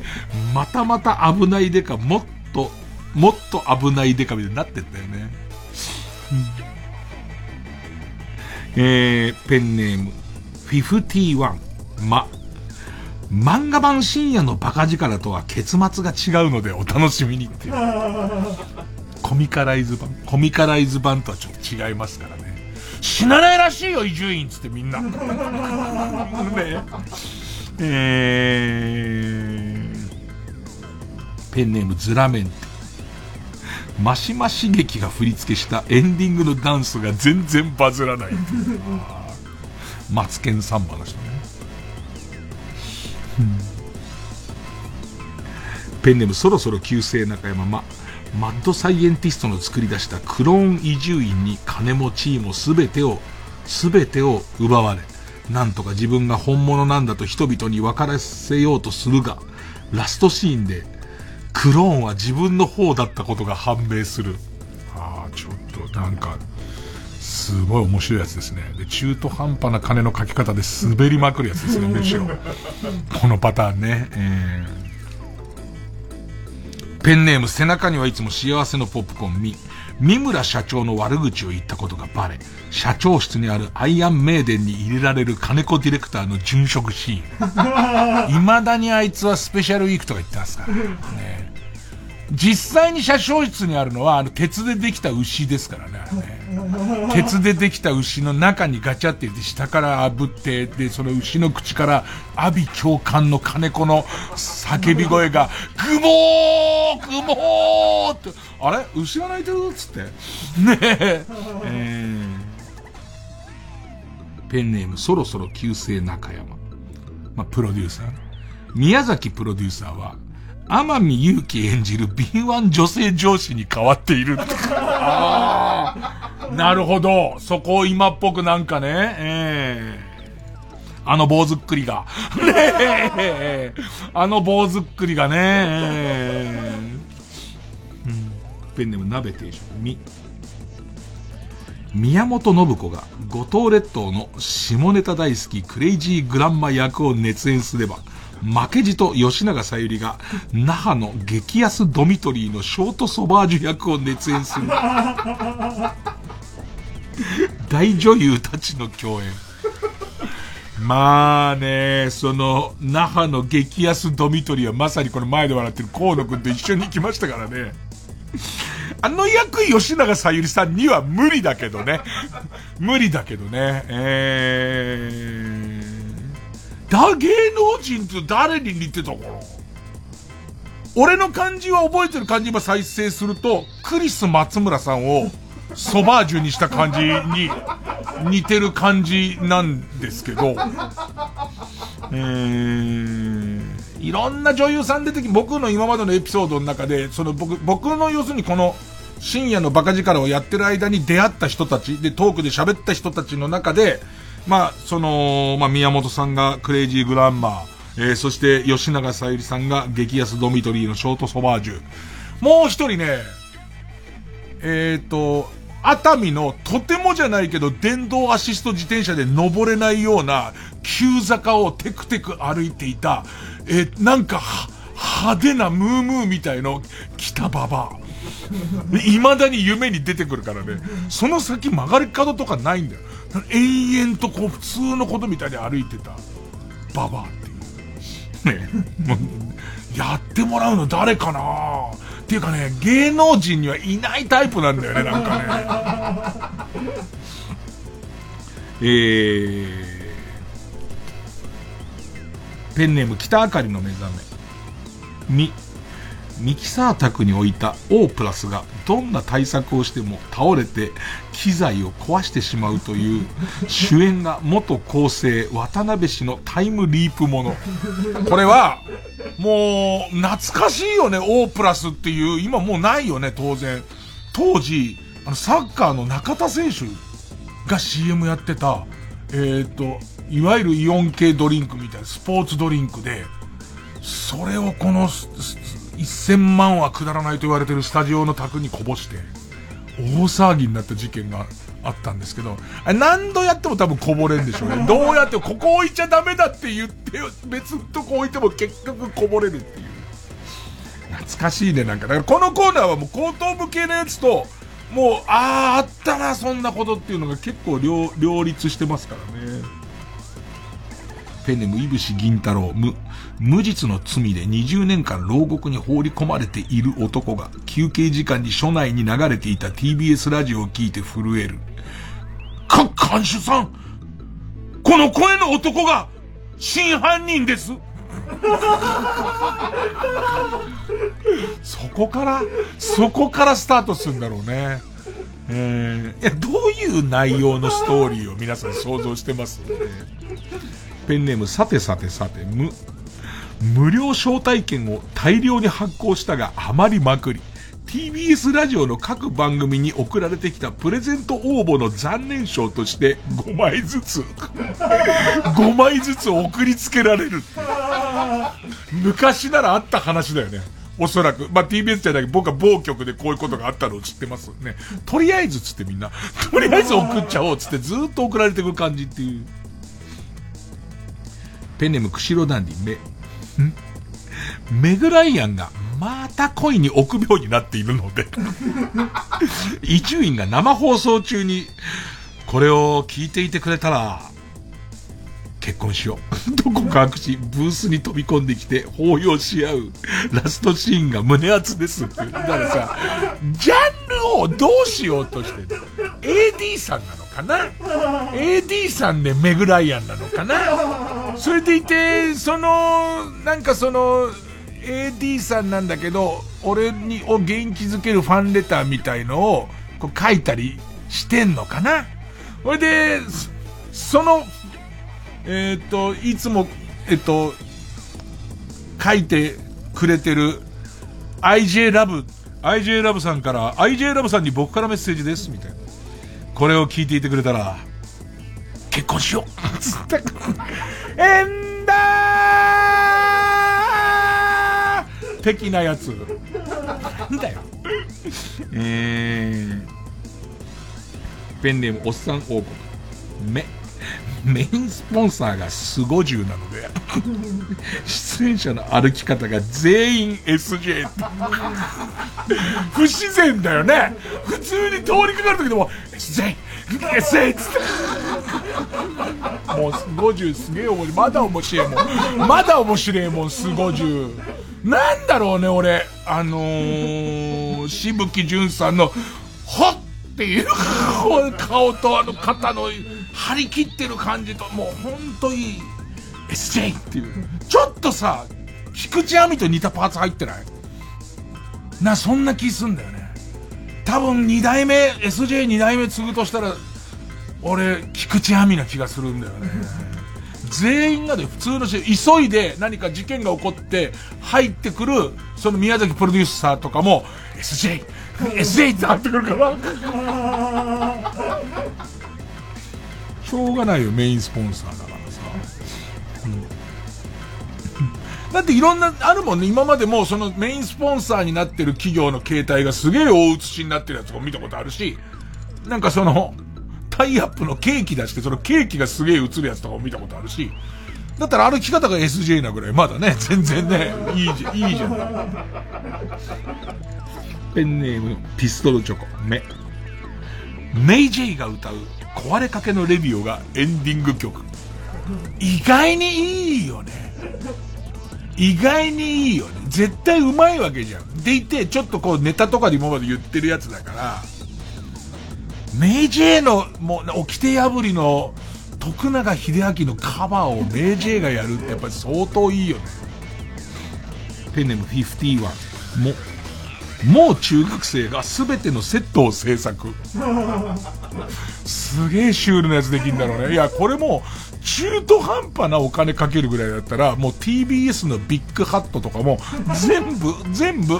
もちろん黄色い鳥は止まってますよ。黄色い鳥の止まってるビッグハットを作ってくれて、でいて、えっ、と、その外観なのに中で喋ってる、こう、スタジオとかで、もうマイ、マイクとかも段ボールでいいじゃん。ちょっと意味が変わってきて、俺逆に面白いと思うんだよね。ペンネーム、汚い手でいじりました。も。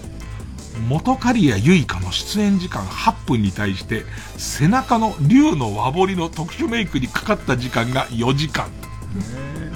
ちゃんと背中に書いてあった上にぐるっと回って、その竜が玉掴んでるあの感じで、乳首を掴んでるっていう絵ですからね。ぐるっと回ってますからね。だからこれ相当時間かかりますよね。ペンネーム、トラウトマン。えー、も、妄想の中のキャモン西本。そうか、みんなキャモン西本。これも難しいね。これすごい難しいよ。妄想の中のキャモン西本は、太めの黒縁丸メガネをかけているので、キャモン西本役をワクワクさんでお願いします。いや、これ結構難しいんだって。だから、帰ってきたちくわマンも、キャモン西本も、俺らは本当の人を知ってるけど、聞いてるリスナーの中でのそれ像があるから、俺たちはキャモン西本役をキャモン西本にさせようとするけど、全然イメージ違うよって言われるわけでしょ。キャモン西本は小柄小太りなんだけど、なんか小柄小太りなんだけど、どっかにダルビッシュが入ってるよね。なんかほんと、まあもう余計わかんなくなっちゃったでしょ。余計わかんなくなっちゃったっていうか、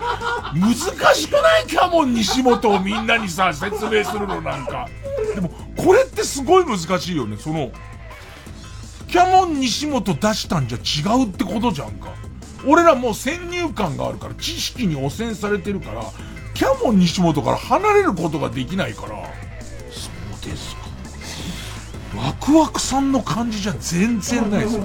100万、メガネも全然かけてませんしね。えー、ペンネーム雪印も、モグロ福蔵に頼んで、貧相な火星方形をズル向け巨根にしてもらうが、禁じられていた非2回目のオナニーをしてしまい、ダーンくるくるくるって新生方形に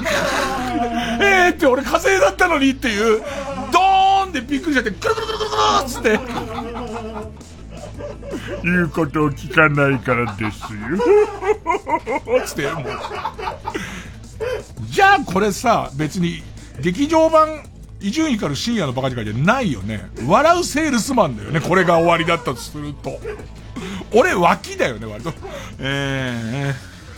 ー、えー、ペンネームヒメルテア。も、もちろん、あゆの役は、安西カレンをキャスティング。ちょっともう懐かしい。今どうしてますか？今どうしてますかって、俺あれ以来見てないから。えー、こんなところですかね。誰が貧相な火星方形だっつうんだよね。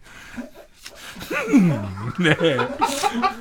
弱ったもんですよね。一緒に野球やってるとシャワーとかでもう見られてますからね。何度も見られてますからね。えー、ただまあまあ、みんなのイメージの俺のチンチン、さっきのと一緒なんですよ。みんなのイメージのチンチンは貧相な火星方形なんでしょうな。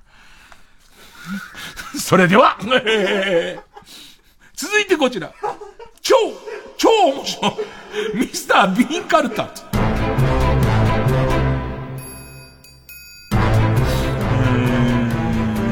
な行です。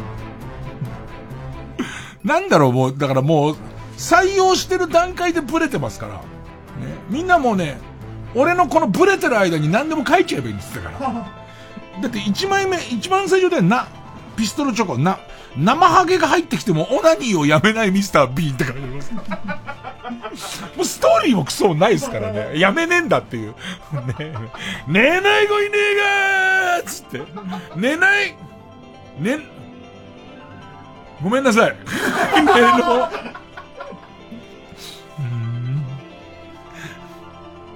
ペンネームアジキャン。な。泣いている子供を見つけたミスター・ビーン。あの手この手で笑わせようとするも一向に泣き止まない子供に打つ手がなくなり、一緒に泣いているところを警察官に保護される。急にビーンらしいのでしょ。この強弱なんですよ。ね。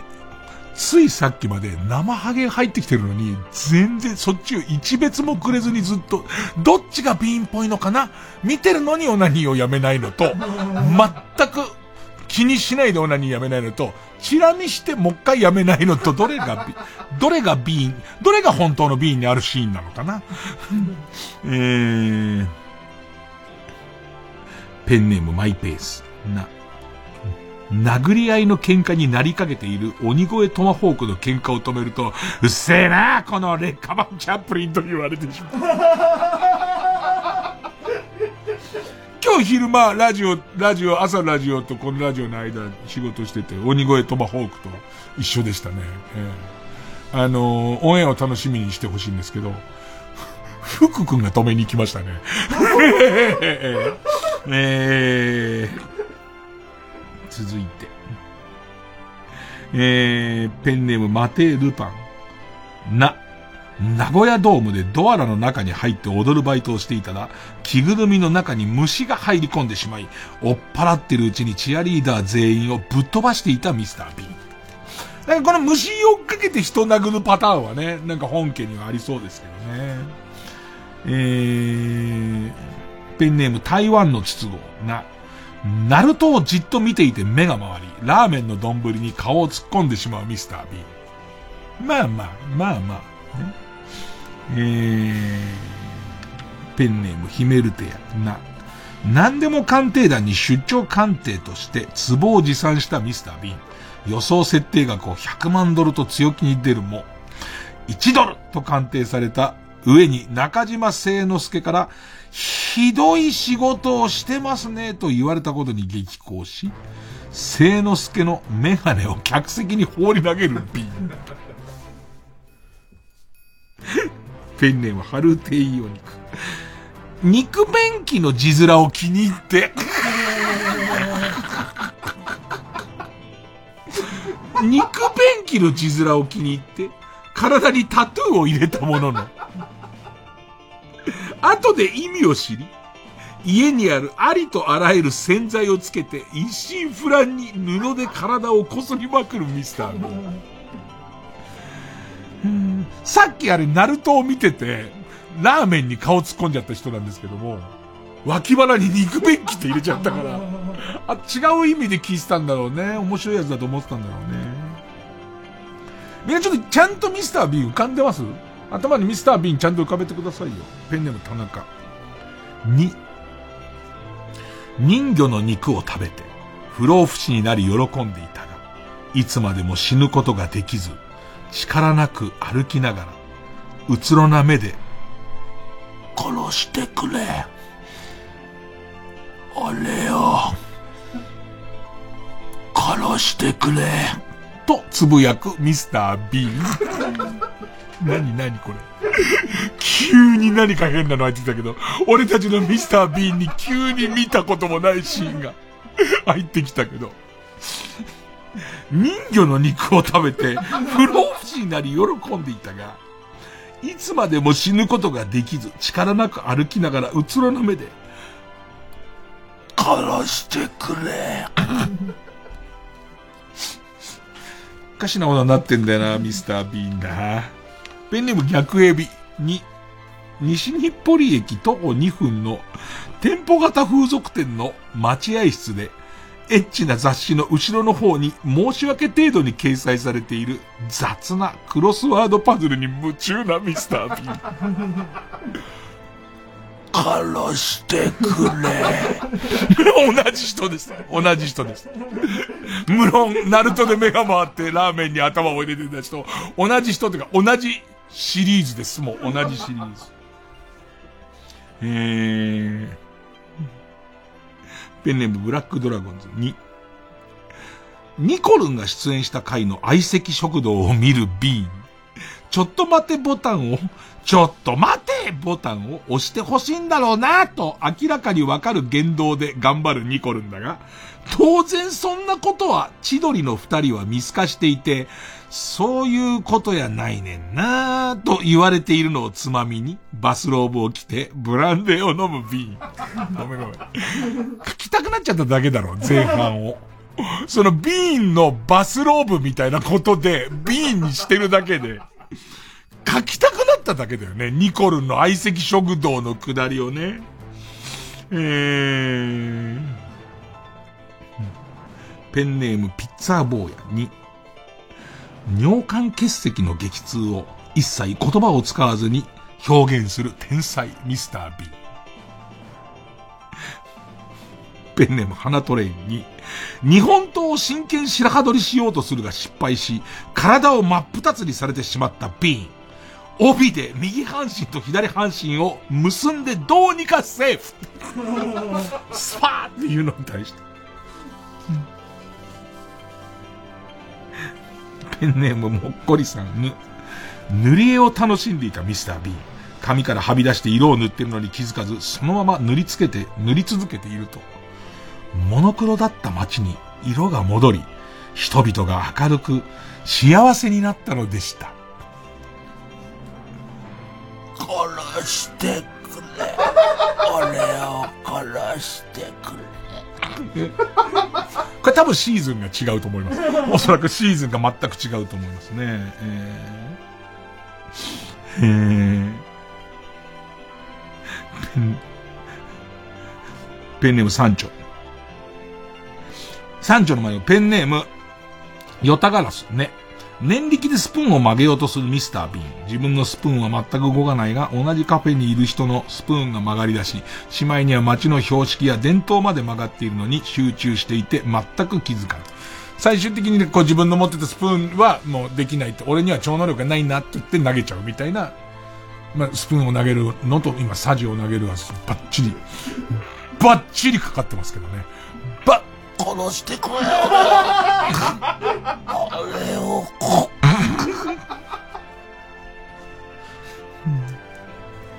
えー、ペンネーム三丁の、文字マシンジ脚本の会は、メッセージ性が強すぎるため、ローハン・アトキンソンは乗っていないだ。殺してくれの回でしょ、ね、殺してくれの回だもんね。本当にローハン・アトキンソン自体はそういうもんとしてやりたい。もともとやりたいのはナルトでメンバーしてラーメンに顔ぶっ込むのやりたいんだから。えペンネーム、ポコヤカザンの、のろかよと、街ぶらロケに繰り出すミスター・ビーン。最初はノロカヨのことなんて何にも意識し、してなかったビーンだが、ロケ中に入った定食屋さんで大きく口を開けて満面の笑みで勢いよくカツ丼を頬張る彼女の無邪気な姿にどんどん心を奪われていく。そして別日にまた番組で一緒になった時意を決して、ノロ、I love you と愛の告白をする。もう、ので、ノロかよ多いんです。ね、ノイコールノロかよが多い。ラスト、エビちゃんの、ノグソをトラックに隠れてしていたら、急にトラックが動き出したので、ノグソをしながらトラックと同じスピードで走るミスター P。これはそこそこありそうだよね。ケツ出してるところで、ゆっくりこうやって走り出しちゃって、で、それで合わせてトコトコトコトコってそのまま行くんだけども、最終的にケツ出したまま猛ダッシュしてるみたいなやつは、まあまあありそうですよね。さあ、かなりカオスになってますけども、えー、ちゅうことで。今週もリスナー投票で勝ち残るカルタを決めます。勝ったと思う方のカルタが、えー、劇場版深夜のバカ力カルタならメールの件名に漢字で劇場版、えー、超面白ミスタービーンが勝ったと思ったらメールの件名にカタカナでビーンと書いて、メールの本文に住所、氏名、年齢、電話番号を書いて、これからかかる曲の間に送ってください。投票は1人1回で抽選で3名様にバカ力カードをプレゼントします。メールアドレスは baka.tbs.co.jp メールアドレスは baka.tbs.co.jp です。ほんで曲いってですね、えー、曲の間受け付けます。えー、アナログフィッシュでサタデーナイトスカイ受付開始。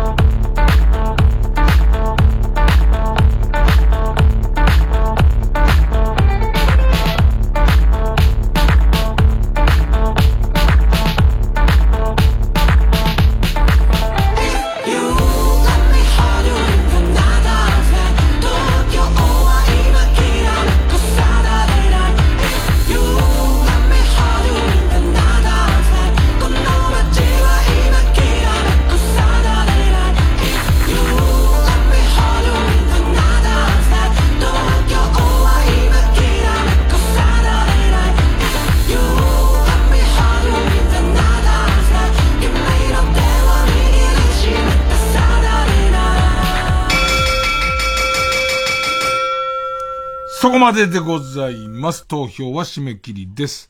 えー、まあ、こういう結果になりましたか。えー劇場版深夜のバカ力カルタ。423秒。超面白ミスター・ビーンカルタ。384票を買ったのは、劇場版深夜のバカ力カルタ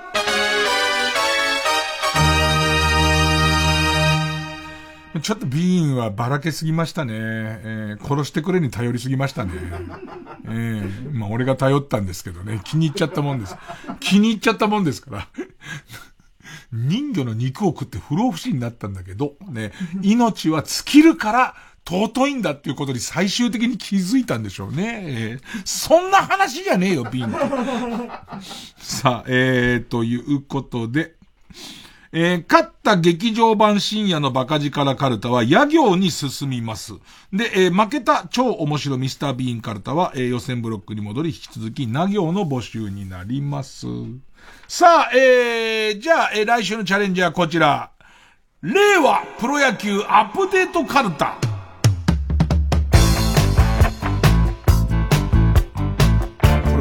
どんどんアップデートしていかなきゃいけないということですよね。えー、ペンネーム電柱理論。は行、は行、例題です。えー、ふ、副音声の解説を、滝沢カレンや酔っ払ったサマーズ三村などにさせる。ああ、もう、副音声思い切って野球わかんない人にやってほしいよね。もうなんだかっていう。ねなんか、えーっと、ボール丸い丸いすごい丸いなんつって。ねえ、ねえ、何何何あれ四角いやつ何みたいな。あの人顔怖い的な やつの、ね。えー、ペンネームヒメルテやフ。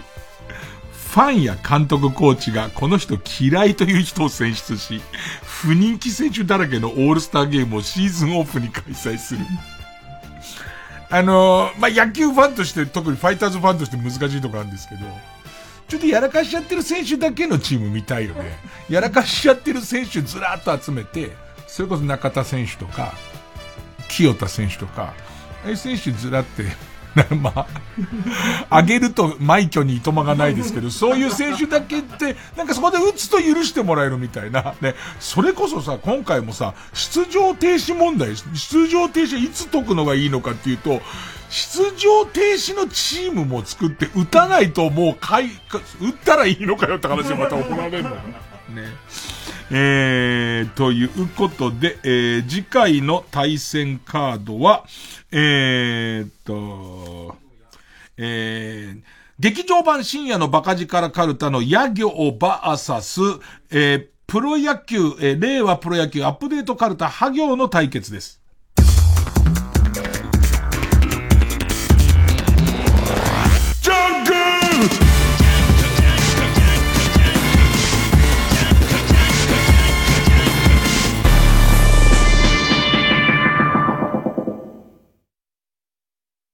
白村聡太今度のオーディオムービーは聞くと恋がしたくなる恋愛ドラマ綺麗ですね。天然マイペースだけど魅力的な白村聡太彼と出会う4人の女性は次々になぜかじわキュンいらっしゃいませ。こんにちは。浅草に行かない？浅草？何そんなムキになって。主演流星涼。4人のヒロインには尾崎由香平優奈富山恵里子剛力あやめ本編のロケーションは全て実在するもの。白村聡太に好かれたい by オーディオムービーポッドキャストや YouTube で無料配信中。私うないりさもどこかに出演しています。インスタもあるみたい。詳しくはオーディオムービーで検索。ここで、メガシンのすけのシンキングボーイズをお聴きください。永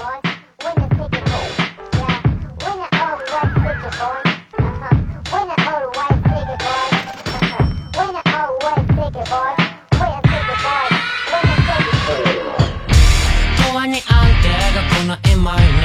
俺はだって怖くなって I think about it って俺の勝手、うん7にファンで起こすテクノロジー叶わない理想に近づくされうる場合に。最高傑みんな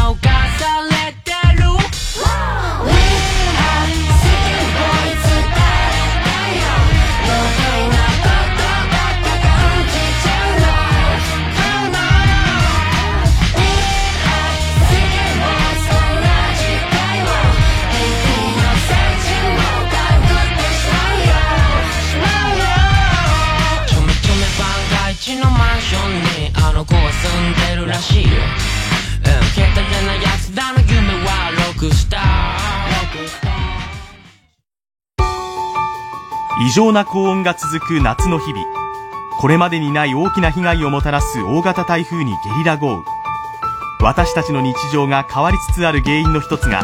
CO2 増加による地球温暖化と言われています。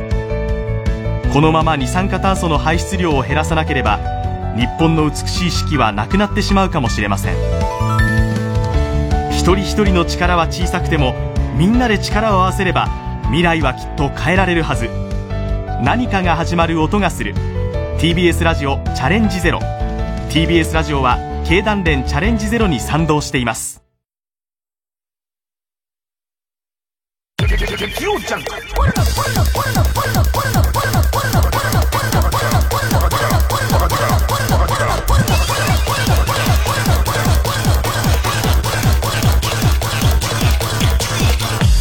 深夜のバカ力。小耳にねじ込め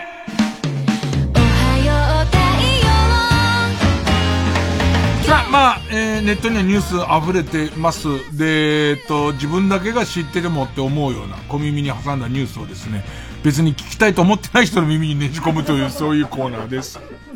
もうね、えー、そうですね。ちょっと身内の話で言えば、ペンネーム、はとこは授乳中さんから、水曜日24時から25時の枠、24時の箱、先月はトム・ブラウンが担当されていたのですが、えー、最終週の放送のラストで、トム・ブラウンの箱は終わりません。9月からは無収録、無放送の番組として不定期にお届けします。リスナーの皆さんがふとした瞬間に、あ、ひょっとしたら、今やってるかな？と想像したり、熱を感じたら、トム・ブラウンの箱はいつでもあなたの中で始まります。もしもメールを投票するときは、くれぐれも無送信でお願いします。引き続き、聞いてくださいねと挨拶をされていて、頭がどうにかなってしまいそうでした。いいよね最終回とかじゃないんだから、やってるかなと思った時やってるんですから。ね、もうそれはもうね、えー、えー、とてもいいですね。ペンネームサニマロさん。セルビアで、海外に、海外に強いですから。もう、その海外在住の特派員の方とよくネットを見てる人がいますから。うちには。ねえその両方を兼ね備えてますから。セルビアで抗がん料理選手権。世界の料理人が腕前競う。現地時間8月28日、ヨーロッパのセルビア共和国にて毎年恒例、抗がん料理選手権が開催されました。この、うん料理選手権は2004年から始まり、プロは、プロはま国籍問わず、一番素晴らしい動物の金玉を使った料理が、料理を作った人が、えー優勝になるそうです。えー牛やイノシシ、ダチョウと、様々な動物の金玉で、ソーセージやピザ、煮物等が観客に振る舞われ、大盛況で大会は終えました。だって。いいよね。統一ジャンルがさ、フレンチとかある。フレンチのシェフのワールドカップとかそういうんじゃない。そういうとこじゃない。金玉だから。統一するところで、牛とかじゃない。牛料理とかじゃないんですよ。普通は、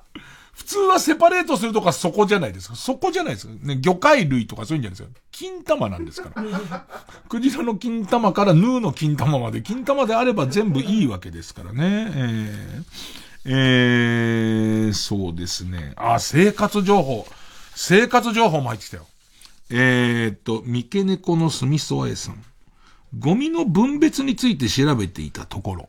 川崎市のゴミの分別アプリに、セーグというカテゴリーがあることを知りました。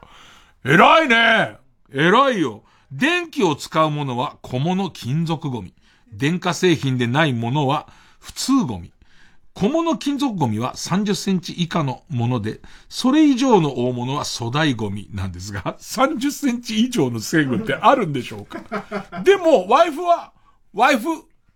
ワイフだと30センチ以上になるから、だから、その電動パーツの入ってる高級ダッチワイフとかは粗大ゴミって、もしくはお弔いに、えっと、なるんじゃないかと思いますけどね。いやー、本当あの、特派員の皆さん、えっ、と、もう、小耳に、もうねじ込まれても困るやつばっかりたくさんいただいてて、えー、ありがたいです。えー、まあこれは有名かなと思わず送ってくれれば、まあ割と意外に知らない人も多いもんで、ね、お待ちしております。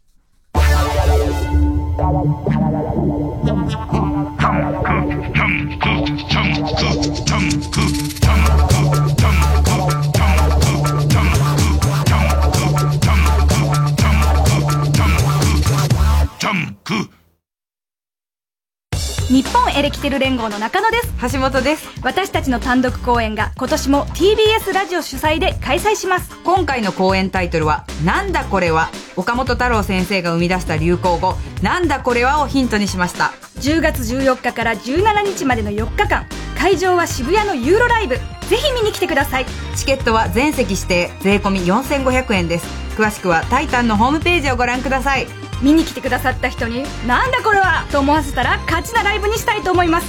令和のピンクの電話日本エレキテル連合見に来てくれなきゃ。ダメよダメダメ。ごめんね。TBS ラジオ905 954毎週金曜夜12時からのマイナビラフターナイトでは今注目の若手芸人を紹介しています。ゴジラとメカゴジラだバカ！ダブルパチンコマイナビラフターナイトは毎週金曜夜12時から。TBS ラジオジャンク。この時間は小学館中外製薬マルハニチロ伊藤園ホテルズ他各社の提供でお送りしました。Yes, Yo, Johnny, is he would empty covers. King up, no, no, Baka, Baka, Chikara. さあ、メールいっぱいもらいましたけど、なかなか読めなくてすいません。えっ、ー、と、ラジオネームピストルチョコさん。えー、芸人草野球で敵チームから一人伊集院さんのチームに入れるとしたら誰が欲しいですかっていう。あのー、ブッチャーブラザーズのブッチャーさん率いるサンミュージックのチームにですね、えっ、ー、と、マイナーリーガーが、元、元マイナーリーガーがいまして、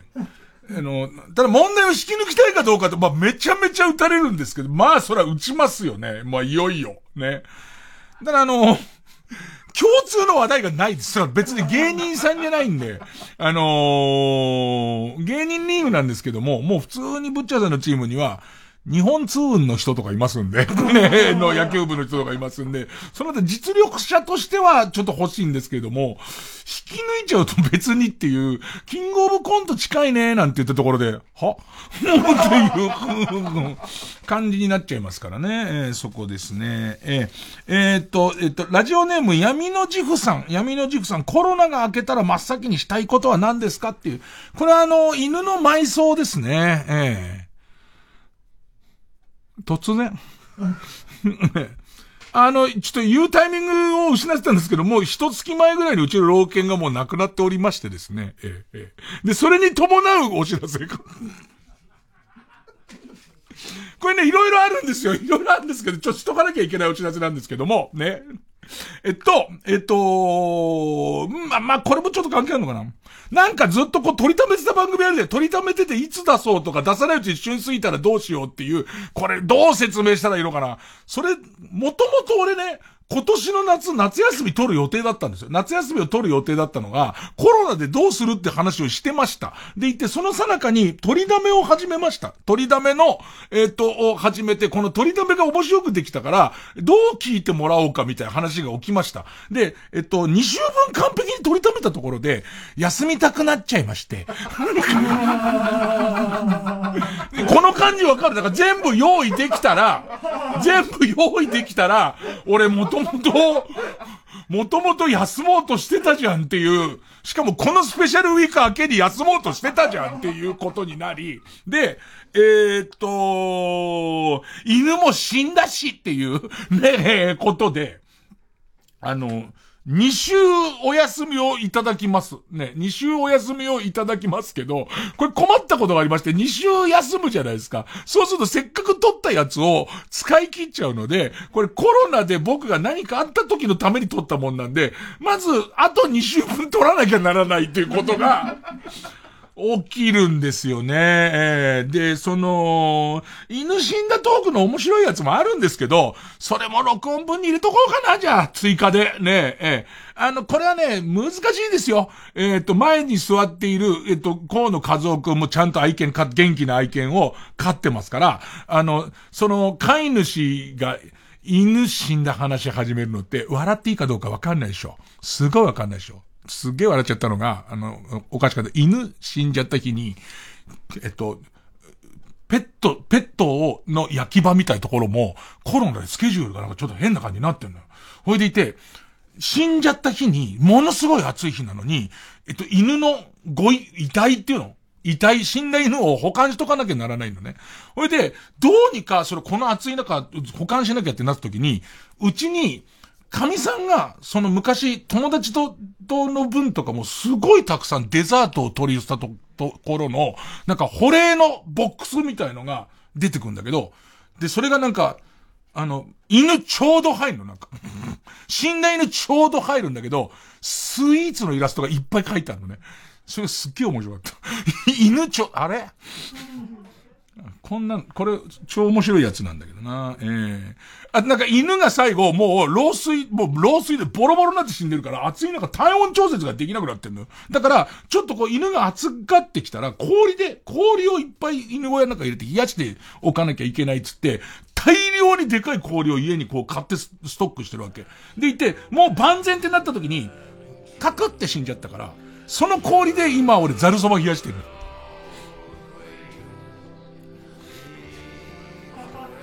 休むちょっと俺だから。ね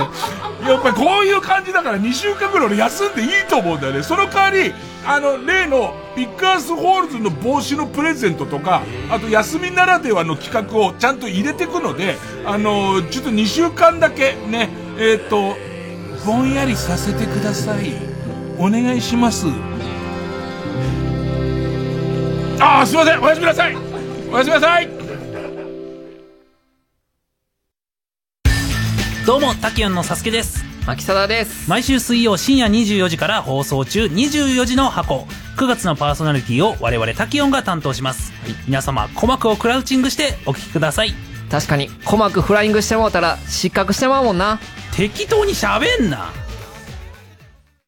リンリンリン。あ、鈴虫だ。秋だね。リンリン、おん、おぎおぎ、ひろ、あき。はあ鈴虫じゃなくて起きじゃないか騙された